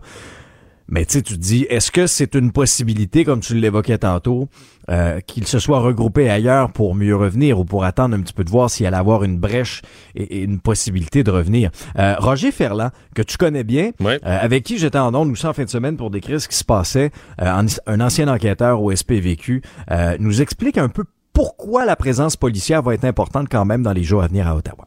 Il faut que les gens soient rassurés en ce moment. Fait qu'il y a beaucoup de travail de prévention qui va se faire en ce moment pour empêcher que les gens viennent se réinstaller parce qu'on sait qu'il y a une petite, il y a une petite rés- résistance encore qui est pas tellement loin, là, qui s'est, qui s'est- placée. C'est correct. Mais on va permettre aux gens de revenir paisiblement fonctionner dans, dans leur quartier. Fait que c'est vraiment des patrouilles préventives un support des gens puis offrir une sécurité. Ça va être comme ça sûrement pour quel- quelques jours, sinon effectivement une à deux semaines, avec plus de personnes sur les lieux présents, visibles. Oui, bien, c'est nécessaire. Je pense que la police d'Ottawa, avec ou sans la loi sur les mesures d'urgence, la police d'Ottawa doit quand même s'assurer euh, que personne ne va avoir le goût de se réinstaller. Hey, c'est un traumatisme. là. Tu veux pas revivre ça, tu veux pas réimposer ça à ta population.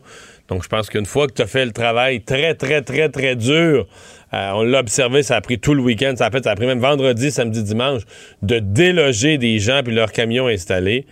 T'en laisseras pas s'installer d'autres. Quand même. Il y a une situation à l'international qui retient énormément l'attention. Là, les yeux du monde sont tournés vers ce qui se passe euh, en Ukraine. Mario, ça déboule là. Euh, je ne lâche pas des yeux moi non plus. les fils de presse à l'international, euh, le fil de l'ASP, des alertes, on en reçoit Ouais. à peu près aux cinq minutes parce que bon, les choses ont déboulé cet après-midi quand la Russie, Vladimir Poutine, a annoncé qu'il allait reconnaître l'indépendance des séparatistes pro-russes d'Ukraine. Alors là, ça a été condamné par plusieurs. L'Union européenne a dénoncé une violation du droit international là-dessus, même son de cloche pour Boris Johnson. Emmanuel Macron, qui en fin de semaine là, a multiplié les efforts diplomatiques, parlé à Poutine, parlé à, à M. Zelensky, euh, aux autres homologues également des grandes puissances mondiales pour essayer d'en, arriver à un compromis. Euh, ben, Emmanuel Macron a condamné ce qui s'est passé, a demandé d'urgence une, une rencontre du Conseil de sécurité. Il y a un appel présentement entre Biden, Macron et Schultz. Euh, et on, on annonce déjà du côté des Américains des sanctions contre les, les régimes séparatistes de ce côté-ci. Alors, je te fais entendre une analyse qui est in- intéressante du euh, d'un professeur euh, euh, qui, est- réputé, Charles-Philippe David, hein, qui a fondé la, la chaire Raoul Dandurand, qui nous explique un petit peu pourquoi la décision de Poutine est importante dans la suite des choses. D'abord, le Parlement russe puis le président russe reconnaissent donc ces deux euh, petites euh, régions euh, qu'on appelle les séparatistes euh, russes du Donetsk et, de Luhansk à l'intérieur du Donbass. Ça justifie donc forcément, à mon avis, euh, l'appui russe à d'abord ces deux régions. Et si euh, euh, Poutine juge euh, qu'il y a provocation de la part de l'Ukraine ou qu'il y a une réplique euh, de la part de l'Ukraine, parce que là on attaque l'intégrité territoriale de l'Ukraine, euh, ça justifiera aux yeux de Poutine évidemment cette fameuse invasion dont on parle depuis plusieurs semaines. Ben, on peut pas. C'est, c'est, c'est juste ça. C'est-à-dire que dans ma tête, là, tu comprends, ça joue aux échecs depuis euh, deux mois. Puis là, euh, ben, ça joue aux échecs. Non. Ça s'étudie. C'est assis à la table d'échecs, puis ça se regarde. Puis là, euh, Poutine vient de partir le jeu. Là. C'est ça. Il vient d'avancer un pion. Il comme la, la guerre est partie, c'est parti, en posant ce geste-là. Euh, tu sais, c'est- je comprends que c'est un peu compliqué pour les gens, mais c'est comme si, je sais pas, là, c'est comme si euh, il y avait des régions, euh, sais, un Québec indépendant, là, on disait ben, des régions francophones de l'Ontario, puis des gens qui parlent français autour, là, le nord du Nouveau-Brunswick, ben, tu sais, on, mettons, 10 ans pour avoir fait l'indépendance du Québec, on va annexer des petits territoires autour, là. Tu comprends? euh, ça passerait pas, Exact. mais c'est exactement Ah ça. Ce sont des régions d'Ukraine, euh, reconnues dans ce pays souverain qui est l'Ukraine, etc. Mais c'est voisin, là, c'est sur la frontière russe. Et il y a plus que 50 de la, dans le Donetsk et le Luhansk, il y a plus que 50% de la population qui parle russe. Et donc, dans certains cas, on les appelle les pro-russes. C'est pas un jeu de mots. là. Ils sont vraiment pro-russes. Euh, certains d'entre eux seraient probablement bien contents. Tu sais, si le Québec se séparait, on dirait bien des gens qui, des, anglophones de l'Outaouais, de l'ouest de Montréal ou d'ailleurs, qui voudraient rester dans le Canada. Donc, eux, ils aimeraient mieux être en Russie. Là. Ils sont pas contents de vivre en Ukraine, mais ils vivent en Ukraine. De fait, ils sont dans le territoire de l'Ukraine. Et là, Poutine vient dire, ben moi, je reconnais ces deux territoires-là. Je les reconnais comme étant indépendants, comme étant séparés de l'Ukraine. Et donc, là, lui, il va se donner le droit de les défendre. Évidemment, l'Ukraine ne voudra pas laisser partir des morceaux de territoire. Et lui, il va dire, ben, maintenant que j'ai reconnu leur indépendance, moi, je les défends. Et il va dire, donc, c'est- le bal est parti, là. Oh, oui, ça. Et les choses peuvent débouler très, très vite. Et, les- et le vent tourne vite aussi, Mario. Tu sais, souviens-toi, hier soir, là, euh, on parlait beaucoup d'un éventuel sommet entre Joe Biden et Vladimir Poutine. Une rencontre annoncée, là, par, par Emmanuel Macron, qui était tout fier de ses appels téléphoniques de la fin de semaine. Euh, Il semble me qu'il avait passé, soir, ouais, euh, il semble qu'il avait passé ouf. trois heures au téléphone avec Vladimir Poutine euh, à obtenir euh, l'accord ou l'idée d'un sommet Biden-Poutine. Et finalement, Oui. Poutine, euh, je sais pas qu'est-ce qu'ils se sont dit au téléphone ou qu'est-ce qui n'a pas été compris, mais Poutine n'a pas l'air du tout intéressé par un sommet. Elle a l'air pas mal plus. Il a même dit qu'un sommet était prématuré. Moi, j'ai presque interprété ça. Peut-être que j'interprète trop, mais j'ai presque interprété ça comme, garde, on va faire une guerre, là. Puis après ça, on fera un sommet pour savoir comment on s'en sort, puis comment on partage le territoire, justement, parce que là, lui, il doit espérer qu'on va y donner. On va dire, bon, ben là, garde le- les deux territoires que tu as reconnus indépendants, là. Parce que c'est toujours ça. là. Il a, il a- il a obtenu la Crimée. Poutine est reparti à gagner du territoire. C'est un des seuls pays sur Terre à l'heure actuelle qui annexe, il a annexé la Crimée. Puis là, il pourrait annexer deux autres territoires euh, ukrainiens. Puis après ça, ben, si, euh, si le Canada, les États-Unis, on laisse aller ça, euh, ça s'arrête tout, là? Il se renforce, il se renforce, on le laisse passer, il acquiert du territoire. Et pour acheter la paix, on le laisse passer. Mais euh, et peut-être que lui, il mise aussi, euh, Poutine, sur le fait qu'il contrôle la valve du gaz naturel pour l'Europe.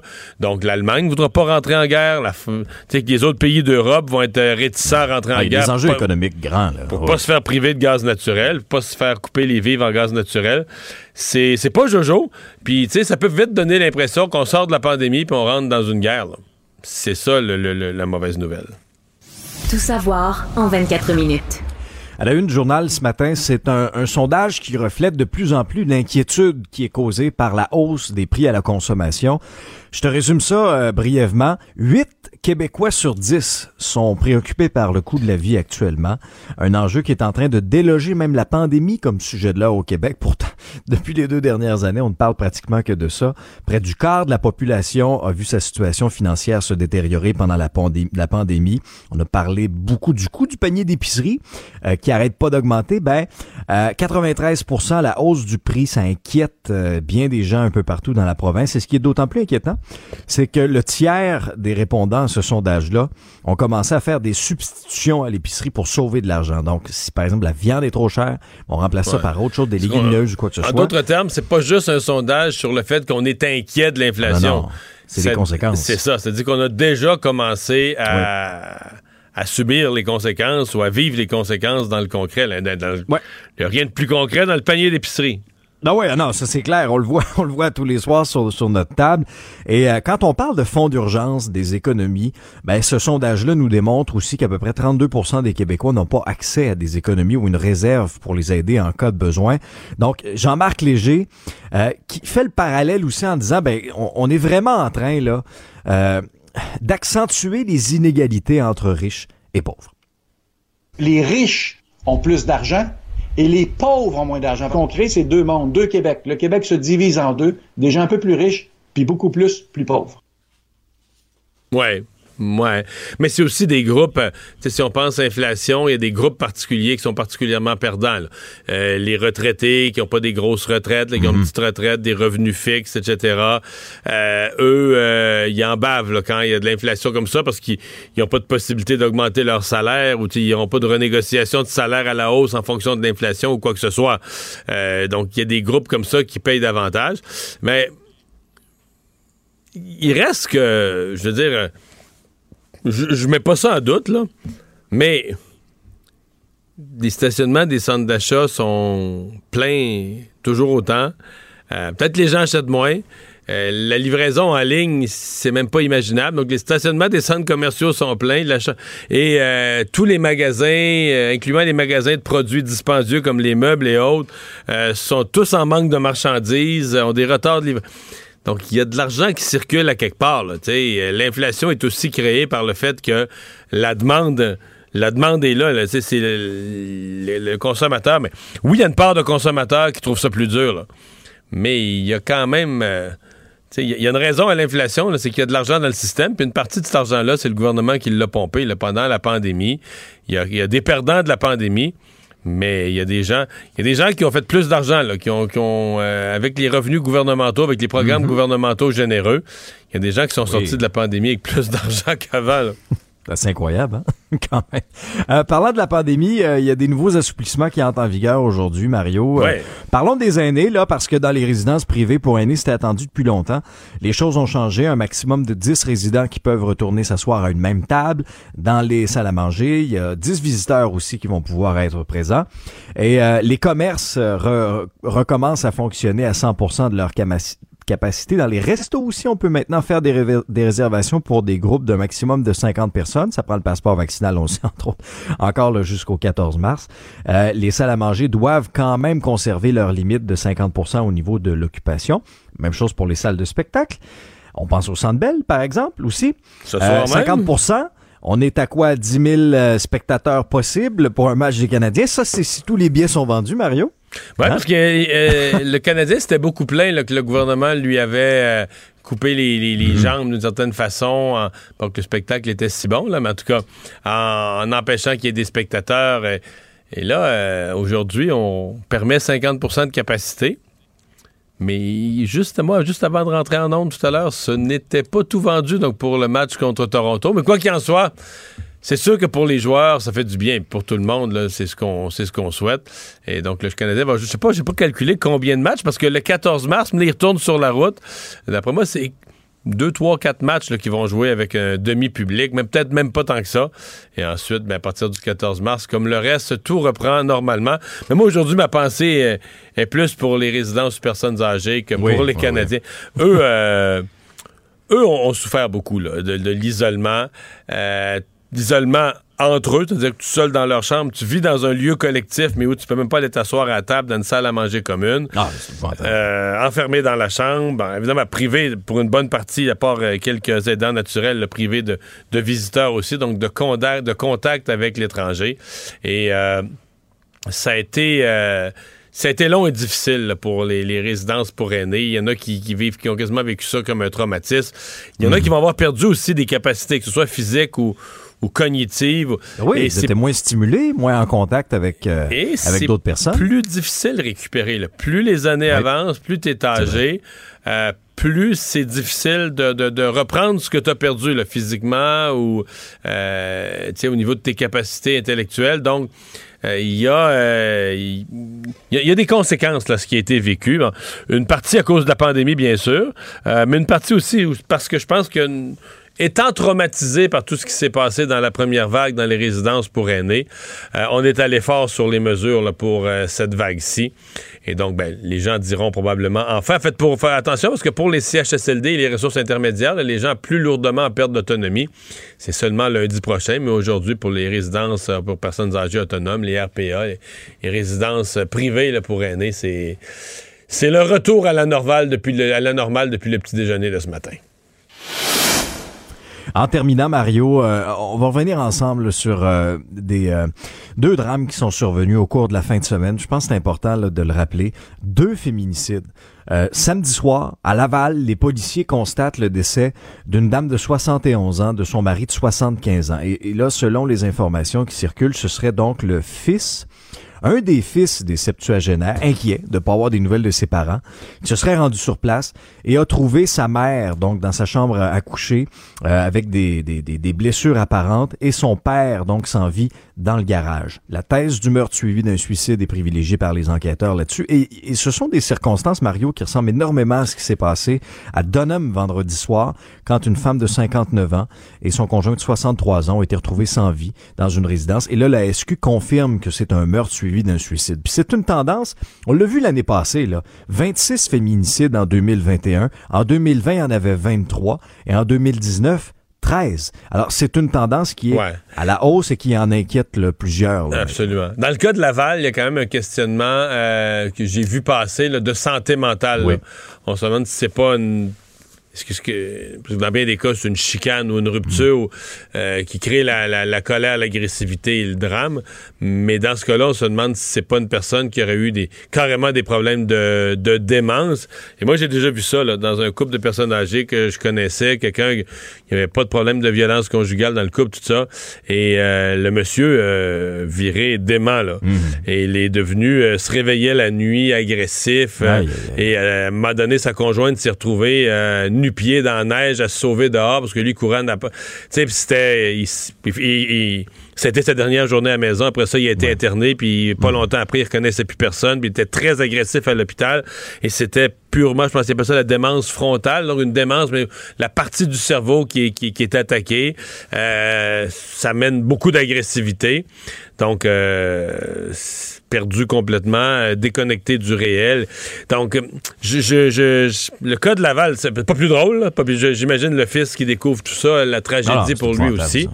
Mais euh, quand même, si c'est ça, c'est une pas plus drôle, mais c'est une circonstance qui est complètement différente. Résumer l'actualité en 24 minutes, c'est mission accomplie. Pendant que votre attention est centrée sur vos urgences du matin, vos réunions d'affaires du midi, votre retour à la maison ou votre emploi du soir, celle de Desjardins Entreprises est centrée sur plus de 400 000 entreprises à toute heure du jour. Grâce à notre connaissance des secteurs d'activité et à notre accompagnement spécialisé, nous aidons les entrepreneurs à relever chaque défi pour qu'ils puissent rester centrés sur ce qui compte, le développement de leur entreprise.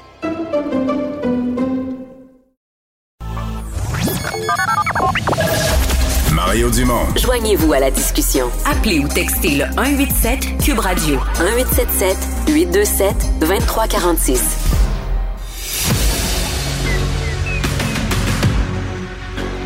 Emmanuel Latraverse. J'ai pas de problème philosophique avec ça. Mario Dumont. Est-ce que je peux me permettre une autre réflexion? La rencontre. Ça passe comme une lettre à la poste. Et il se retrouve à enfoncer des portes ouvertes. La rencontre, la traverse, Dumont.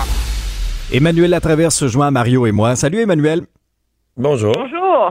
Alors, euh, la loi sur les mesures d'urgence, ben, c'est ce soir que les élus euh, à la Chambre des communes vont se, pencher là-dessus, vont voter. M. Trudeau a fait un point de presse avant midi, rappelant la nécessité quand même d'aller de l'avant avec tout ça. Et là, le point d'interrogation, c'était qu'est-ce qu'allait faire le NPD? Parce qu'on savait déjà que les conservateurs et le Bloc allaient voter contre.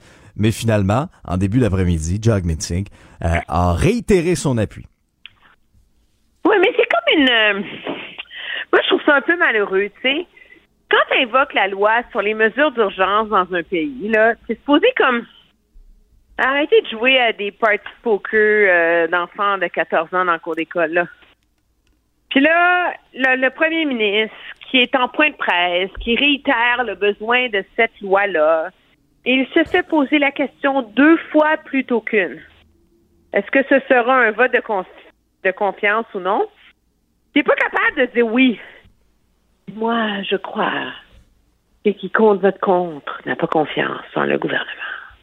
Fait que là, il y a comme une, un nuage, tu sais, zone de confiance. Alors, c'est sûr que c'est le NPD qui avait l'odieux de trancher le débat. Et tu vas plonger le Canada en campagne électorale pour ça. Je suis de ceux qui croient que ça vaudrait la peine, mais ceci étant dit, je comprends le NPD d'avoir trouvé une espèce de voie de passage en disant on va voter pour, mais le jour où nous, on va juger que ça charrie, on va forcer un nouveau vote, tu sais. Comme le NPD a été forcé d'articuler la quadrature du cercle parce que le premier ministre du Canada est pas capable de s'assumer, tu sais. Mais il y a quand même, j'ai trouvé que Jock Meeting, parce que moi je suis pas convaincu, je disais plus tôt dans l'émission, moi j'aurais eu de la misère à voter pour, je trouve, qu'il n'y a pas de crise nationale, puis il n'y a rien qui justifie l'état d'urgence. Ceci dit, Jock Meeting a dit quelque chose de bon quand même, quand il dit on voudrait pas que ça recommence, c'est-à-dire qu'un vote ce soir, euh, qui stopperait là, instantanément l'état d'urgence, alors que les esprits sont encore réchauffés. Là, tu comprends? La, poussière n'est pas du tout retombée. Pourrait être une nouvelle invitation aux manifestants à revenir tout de suite, dès la fin de la semaine ou le week-end prochain, mais en quelques jours, commencer ailleurs. Et ça, vraiment, là, avec ce qu'on vient de vivre à Ottawa, on veut pas ça. Donc, euh, ça, c'était quand même que c'est quand même quelque chose qui se tient. Je pense que déjà que dans le public, il y a un appui quand même assez fort aux mesures d'urgence. Euh, ça, c'était minimalement un argumentaire parce que c'est vrai là. C'est vrai que c'est une crainte qu'on peut avoir de dire, écoute, les manifestants sont encore craqués, sont en. en toi puis moi, Mario, là, tu lèves l'état d'urgence là. déjà, ça fait moins souvent que moi, mais assez souvent la route Ottawa Montréal pour savoir que Van Cleek Herbs, partie 27 sur l'autoroute à Ottawa, c'est pas très long, là. Il y a comme une centaine de camions, là. là. Sont encore là? Il, en restait juste une dizaine ce matin, là. Il en restait une dizaine, puis il y en a une dizaine d'autres à un, Prior, qui est à la même distance d'Ottawa, puis une dizaine d'autres ailleurs. Puis, tu sais, je veux dire, à partir du moment où tu as un noyau assez dur de gens qui sont prêts à tout, mais moi, je pense pas qu'ils re-rentreraient dans Ottawa. Là. La preuve, c'est que ce qui empêche tous ces gens-là d'entrer dans Ottawa, c'est qu'il y a ce qu'on appelle, j'adore le mot, des checkpoints, tu des des, euh, des points de contrôle. contrôle à toutes les sorties de l'autoroute qui traverse la ville d'Ottawa. Fait que ça, imagine là, que tu as un point de contrôle de Vaudreuil à Repentigny sur l'autoroute, sur la 40 là. Puis de Saint-Laurent au pont Champlain sur des caries. Là. Mais c'est un peu plus petit à Ottawa que Montréal. Là. Fait que ça, ça, en fait moins. Je serais surpris. Je serais surpris. C'est une plus grande superficie géographique. Ah, OK. Ouais, quand même. Mais ceci étant dit, blague à part, OK, ça prendrait pas grand-chose pour que ça rebascule. Moi, ce que je trouve ironique, c'est que c'est comme le parti de, go de, de la gauche canadienne, c'est contestataire, etc., qui est comme l'adulte dans la pièce, tu sais. Fait que t'as comme un Justin Trudeau qui joue les matamors avec la loi, avec la loi sur les mesures d'urgence. T'as un parti conservateur qui flirte sur la ligne de l'acceptable, l'inacceptable, basculant de l'un à l'autre. Puis là, t'as Jack Meeting qui arrive qui dit OK, je sais que c'est effrayant, que ça c'est le parti de Tommy Douglas, qui appuie ça. Mais voulez-vous, les grands, on va se calmer tout le monde, là? OK? Faut pas que ça recommence. On va donner une petite fenêtre au gouvernement, aux autorités pour prendre le contrôle. Puis, alors, c'est comme si dans un moment de crise, le seul parti politique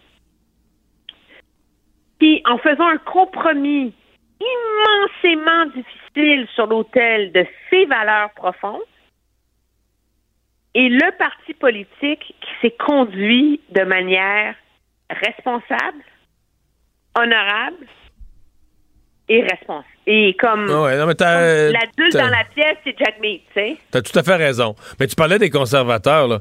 Et j'écoutais une députée conservatrice, parce qu'ils ont tous pris la parole, peut-être pas tous, mais un très grand nombre de députés ont eu du temps, depuis, depuis vendredi, ils avaient chacun leur discours.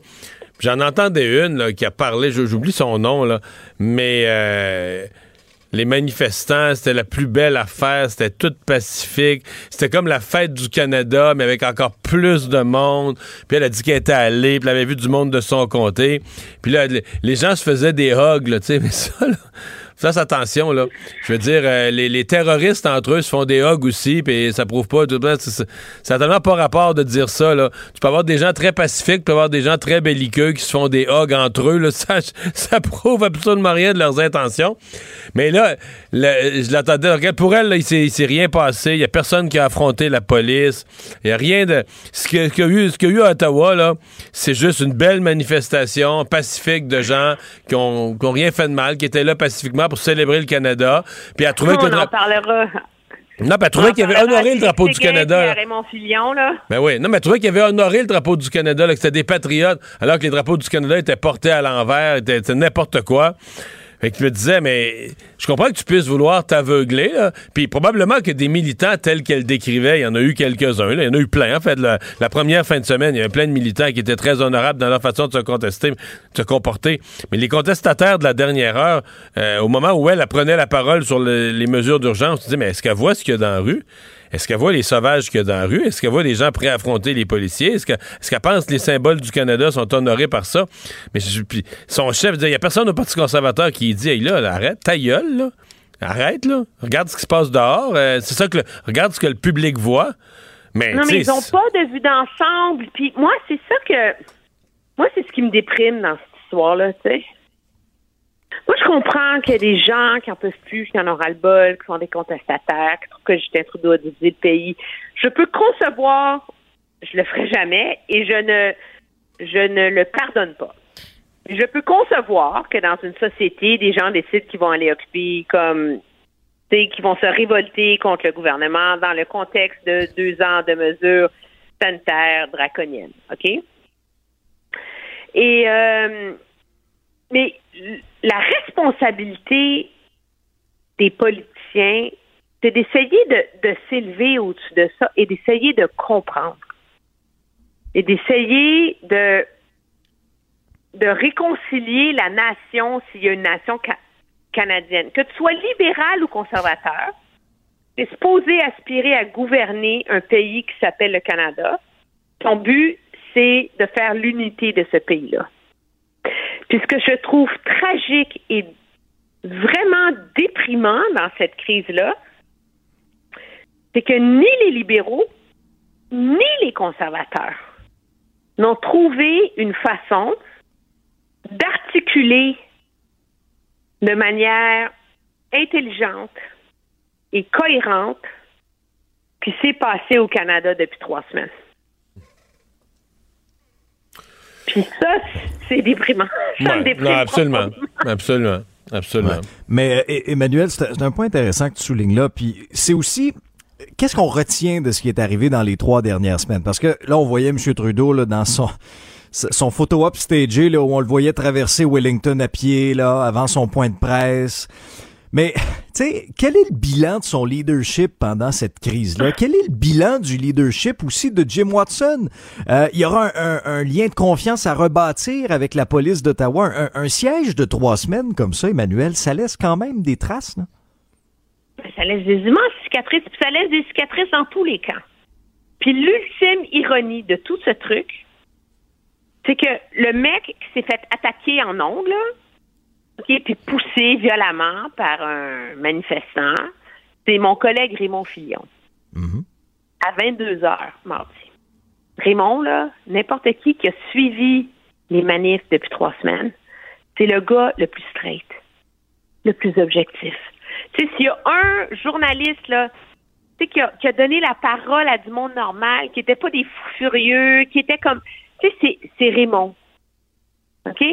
Puis aujourd'hui, Raymond, qui est considéré comme étant supposément le fake news de l'establishment de la dictature sanitaire du Canada, là, assez pour se faire agresser dans un point de presse où Justin Trudeau a eu l'audace de dire dans sa déclaration d'ouverture que il faut nous, que c'est normal que dans le feu du moment, tout le monde s'emporte mais que ce n'est pas toujours l'enjeu, ce n'est pas de gagner, mais c'est de se réconcilier, qui n'a pas fait. Essayons d'avoir plus de décence dans notre débat public. Là, tu avais comme une fin qui disait OK, le premier ministre a compris. Alors là, à la fin du point de presse, mon collègue Raymond, toujours génial, dit Monsieur Trudeau, c'est quoi la leçon pour vous de ce qui est arrivé? Ils nous ont parlé, il nous a parlé de la fatigue des Canadiens, puis finalement, il faut reconnaître, il faut être là les uns pour les autres, puis blablabla, blablabla. Bla, bla. Il n'y a aucune leçon. Avez-vous des, regrets? Aucune leçon. Il a conclu sa réponse en disant si ces gens-là, il est premier ministre de tous ces gens-là. Alors, le gars aujourd'hui, dans un moment important de l'histoire, sur un vote crucial sur la loi sur les mesures d'urgence, a mis le doigt sur le bobo de ce qui cloche avec le discours du premier ministre, c'est le gars qui s'est fait agresser par des manifestants qui disent qu'il est un fake news. Moi, ça, là, ça m'illustre tout le travail qu'il va avoir à faire au Canada pour les grands médias, pour la classe politique, pour rebâtir une cité de débat sain. Mais la fin de discours, tu viens de référer à la fin de discours de M. Trudeau là-dessus, sur la, réconciliation. Euh, ça arrivait un peu de nulle part, non? Dans le sens que. Je sais pas, là, il se met des graines sur un terrain qui avait pas labouré. tout à coup, il changeait de discours. Tu sais, c'était le contraire de son discours des deux, trois dernières semaines. Tout à coup, il nous arrive avec ça, la réconciliation, mais il n'a jamais été là-dedans, lui. Je sais pas. Ça m'est apparu. Mais oui, mais c'est pour ça que la question de Raymond était bonne. Ouais, ouais. Parce que là, il a comme. Il a lâché une petite graine, tu sais. C'est que là, c'est OK, il faut mettre un petit peu d'eau, il faut qu'elle germe. Puis là, il y a comme un journaliste qui ouvre la porte, là, c'est comme tout les deux portes de la grange, tu sais. Puis tu dis, Monsieur Trudeau, je vous envoie une balle molle, là. Allez-y, expliquez-nous comment vous allez réconcilier le pays. Puis il fait le contraire. Puis il fait le contraire. Merci, Emmanuel. À demain. Au revoir. Combiner crédibilité et curiosité. Mario Dumont. Cube Radio. Et c'est le moment de parler sport. Jean-François Barry, salut. Est pour le sport à Montréal aujourd'hui. Ben oui, ben oui. Mais commençons par dire qu'on a repris le goût à regarder le hockey. Ah, depuis deux matchs.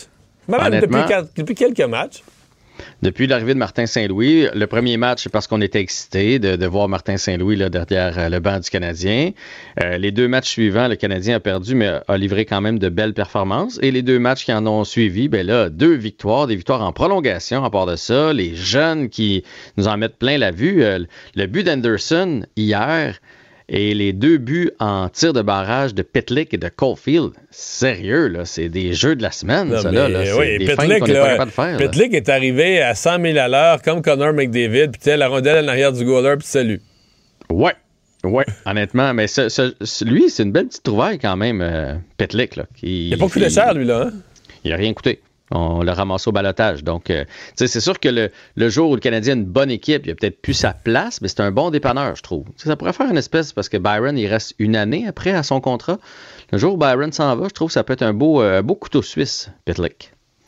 Bon, donc euh, ce soir, devant des partisans. Oui, c'est pour ça la grande journée, parce qu'on retrouve les partisans du côté du Centre Bell, la moitié évidemment du Centre Bell, donc 10 500 spectateurs, mais au moins, là, il, va y avoir de, l'ambiance. Puis un match contre les Leafs, c'est toujours spécial. Euh, j'ai hâte de voir parce que ça va être la première fois que Martin Saint-Louis va être là devant public. Donc, vous, vous, savez, là, au début du, match, on présente les alignements partants, puis on présente euh, l'entraîneur. Fait que j'imagine qu'on va y réserver un bel accueil. Les gens sont contents de son arrivée. C'est un Québécois, puis jusqu'à maintenant, il fait bien avec le Canadien. Mais ce que j'ai surtout hâte de voir, c'est l'accueil à Jeff Petrie. Parce que là, il se replace quand même, Jeff Petrie. Il va mieux, là.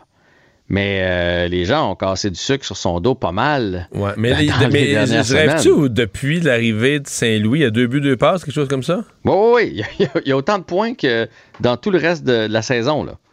Fait que, fait que oui, oui, il est, reparti, puis c'est une bonne chose pour lui, puis c'est une bonne chose pour l'organisation. C'est clair que Jeff Petrie va quitter le Canadien de Montréal Est-ce que ce sera avant la date limite des transactions ou cet été? Parce que c'est plus compliqué dans le cas de Jeff Petrie. C'est pas un joueur de location. Ben Charrot, c'est facile, n'importe quelle équipe peut faire de la place cette année. De toute façon, tu le perds l'an prochain. Fait que si tu as des jeunes à signer, tout ça, tu le laisses aller, puis c'est tout. Jeff Petrie, il vient avec un contrat de 6,5 millions de dollars. Fait qu'il faut que tu veuilles vraiment l'avoir dans ton équipe pour cette année et les trois prochaines saisons. Fait que c'est un pensez-y bien. Fait que peut-être qu'on trouvera pas quelqu'un pour danser d'ici la date limite des transactions puis qui va rester avec nous. Mais cela dit, plus il performe, plus il monte sa valeur, plus il montre que c'était juste le fait qu'il démontre, pardon, que, c'était juste avec Dominique Ducharme que ça fonctionnait pas, puis euh, mauvais environnement, puis etc., etc. Plus il, redore un peu son image, ben plus nous, on va pouvoir aller avoir une bonne valeur, parce qu'il faut pas oublier quelque chose, Mario. On a perdu Weber à droite.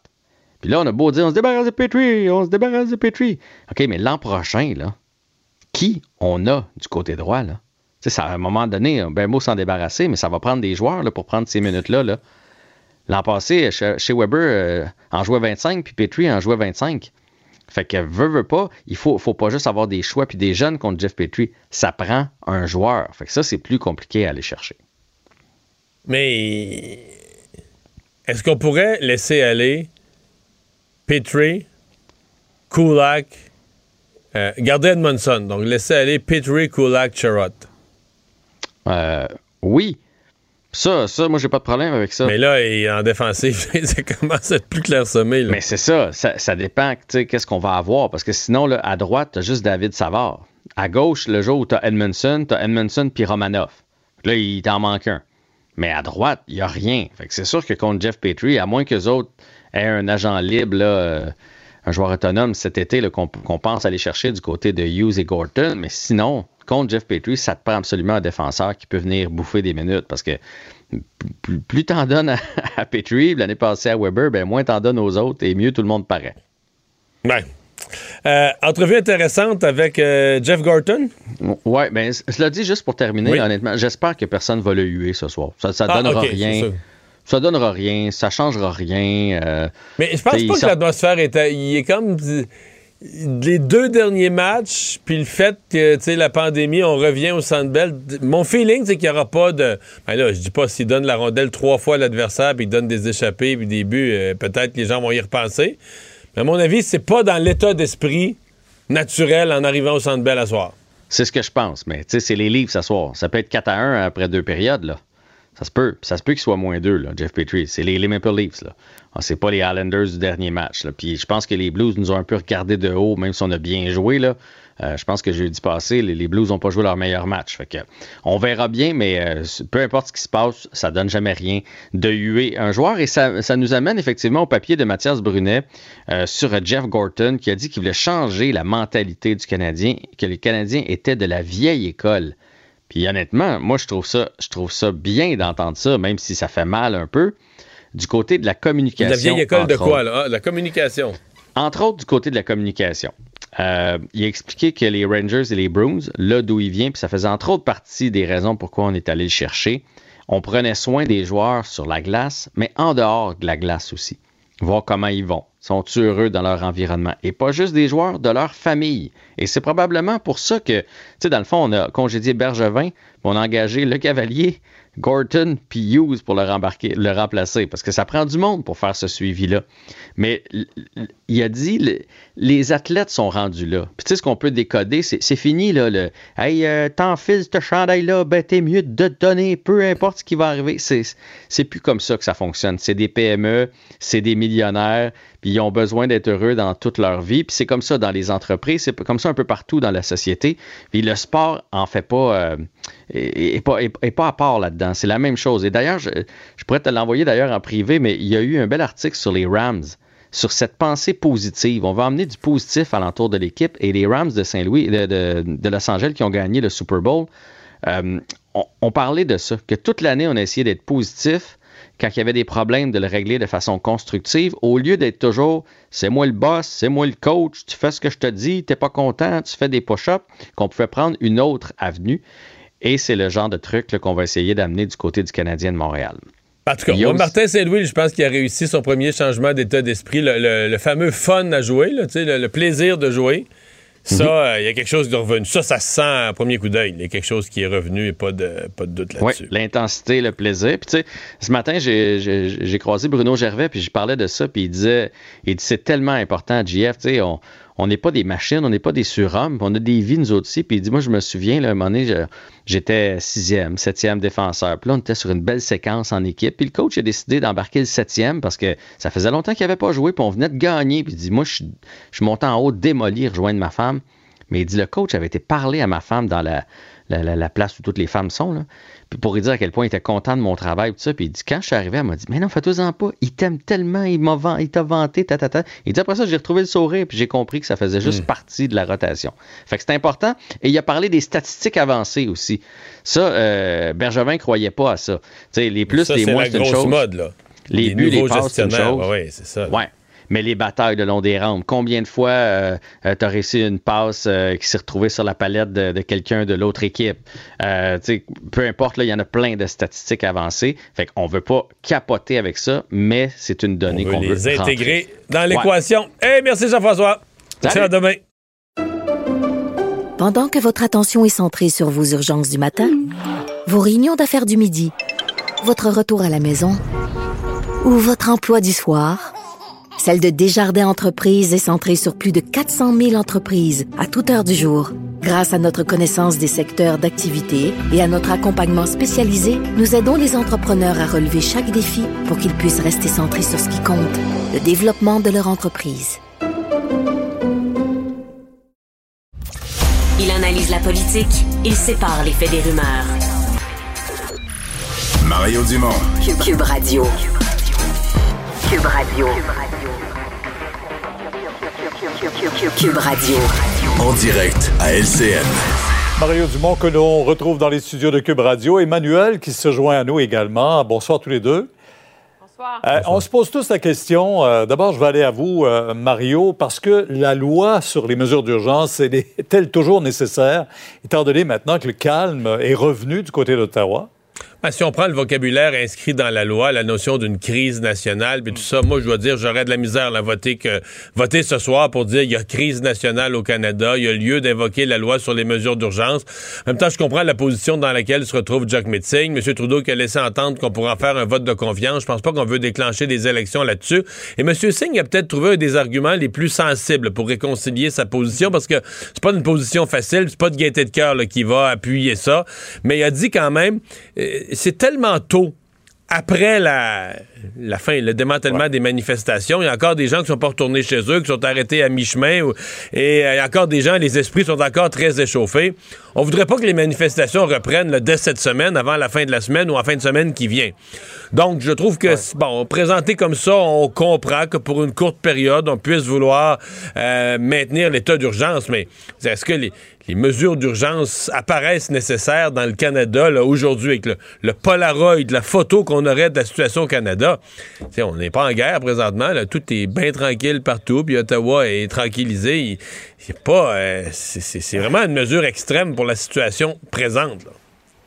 Oui, Emmanuel, cependant, Mario vient de le souligner, c'est encore très fragile, mais une chose est certaine, c'est une crise qui laisse de profondes divisions au sein de la population. Comment rétablir les ponts maintenant?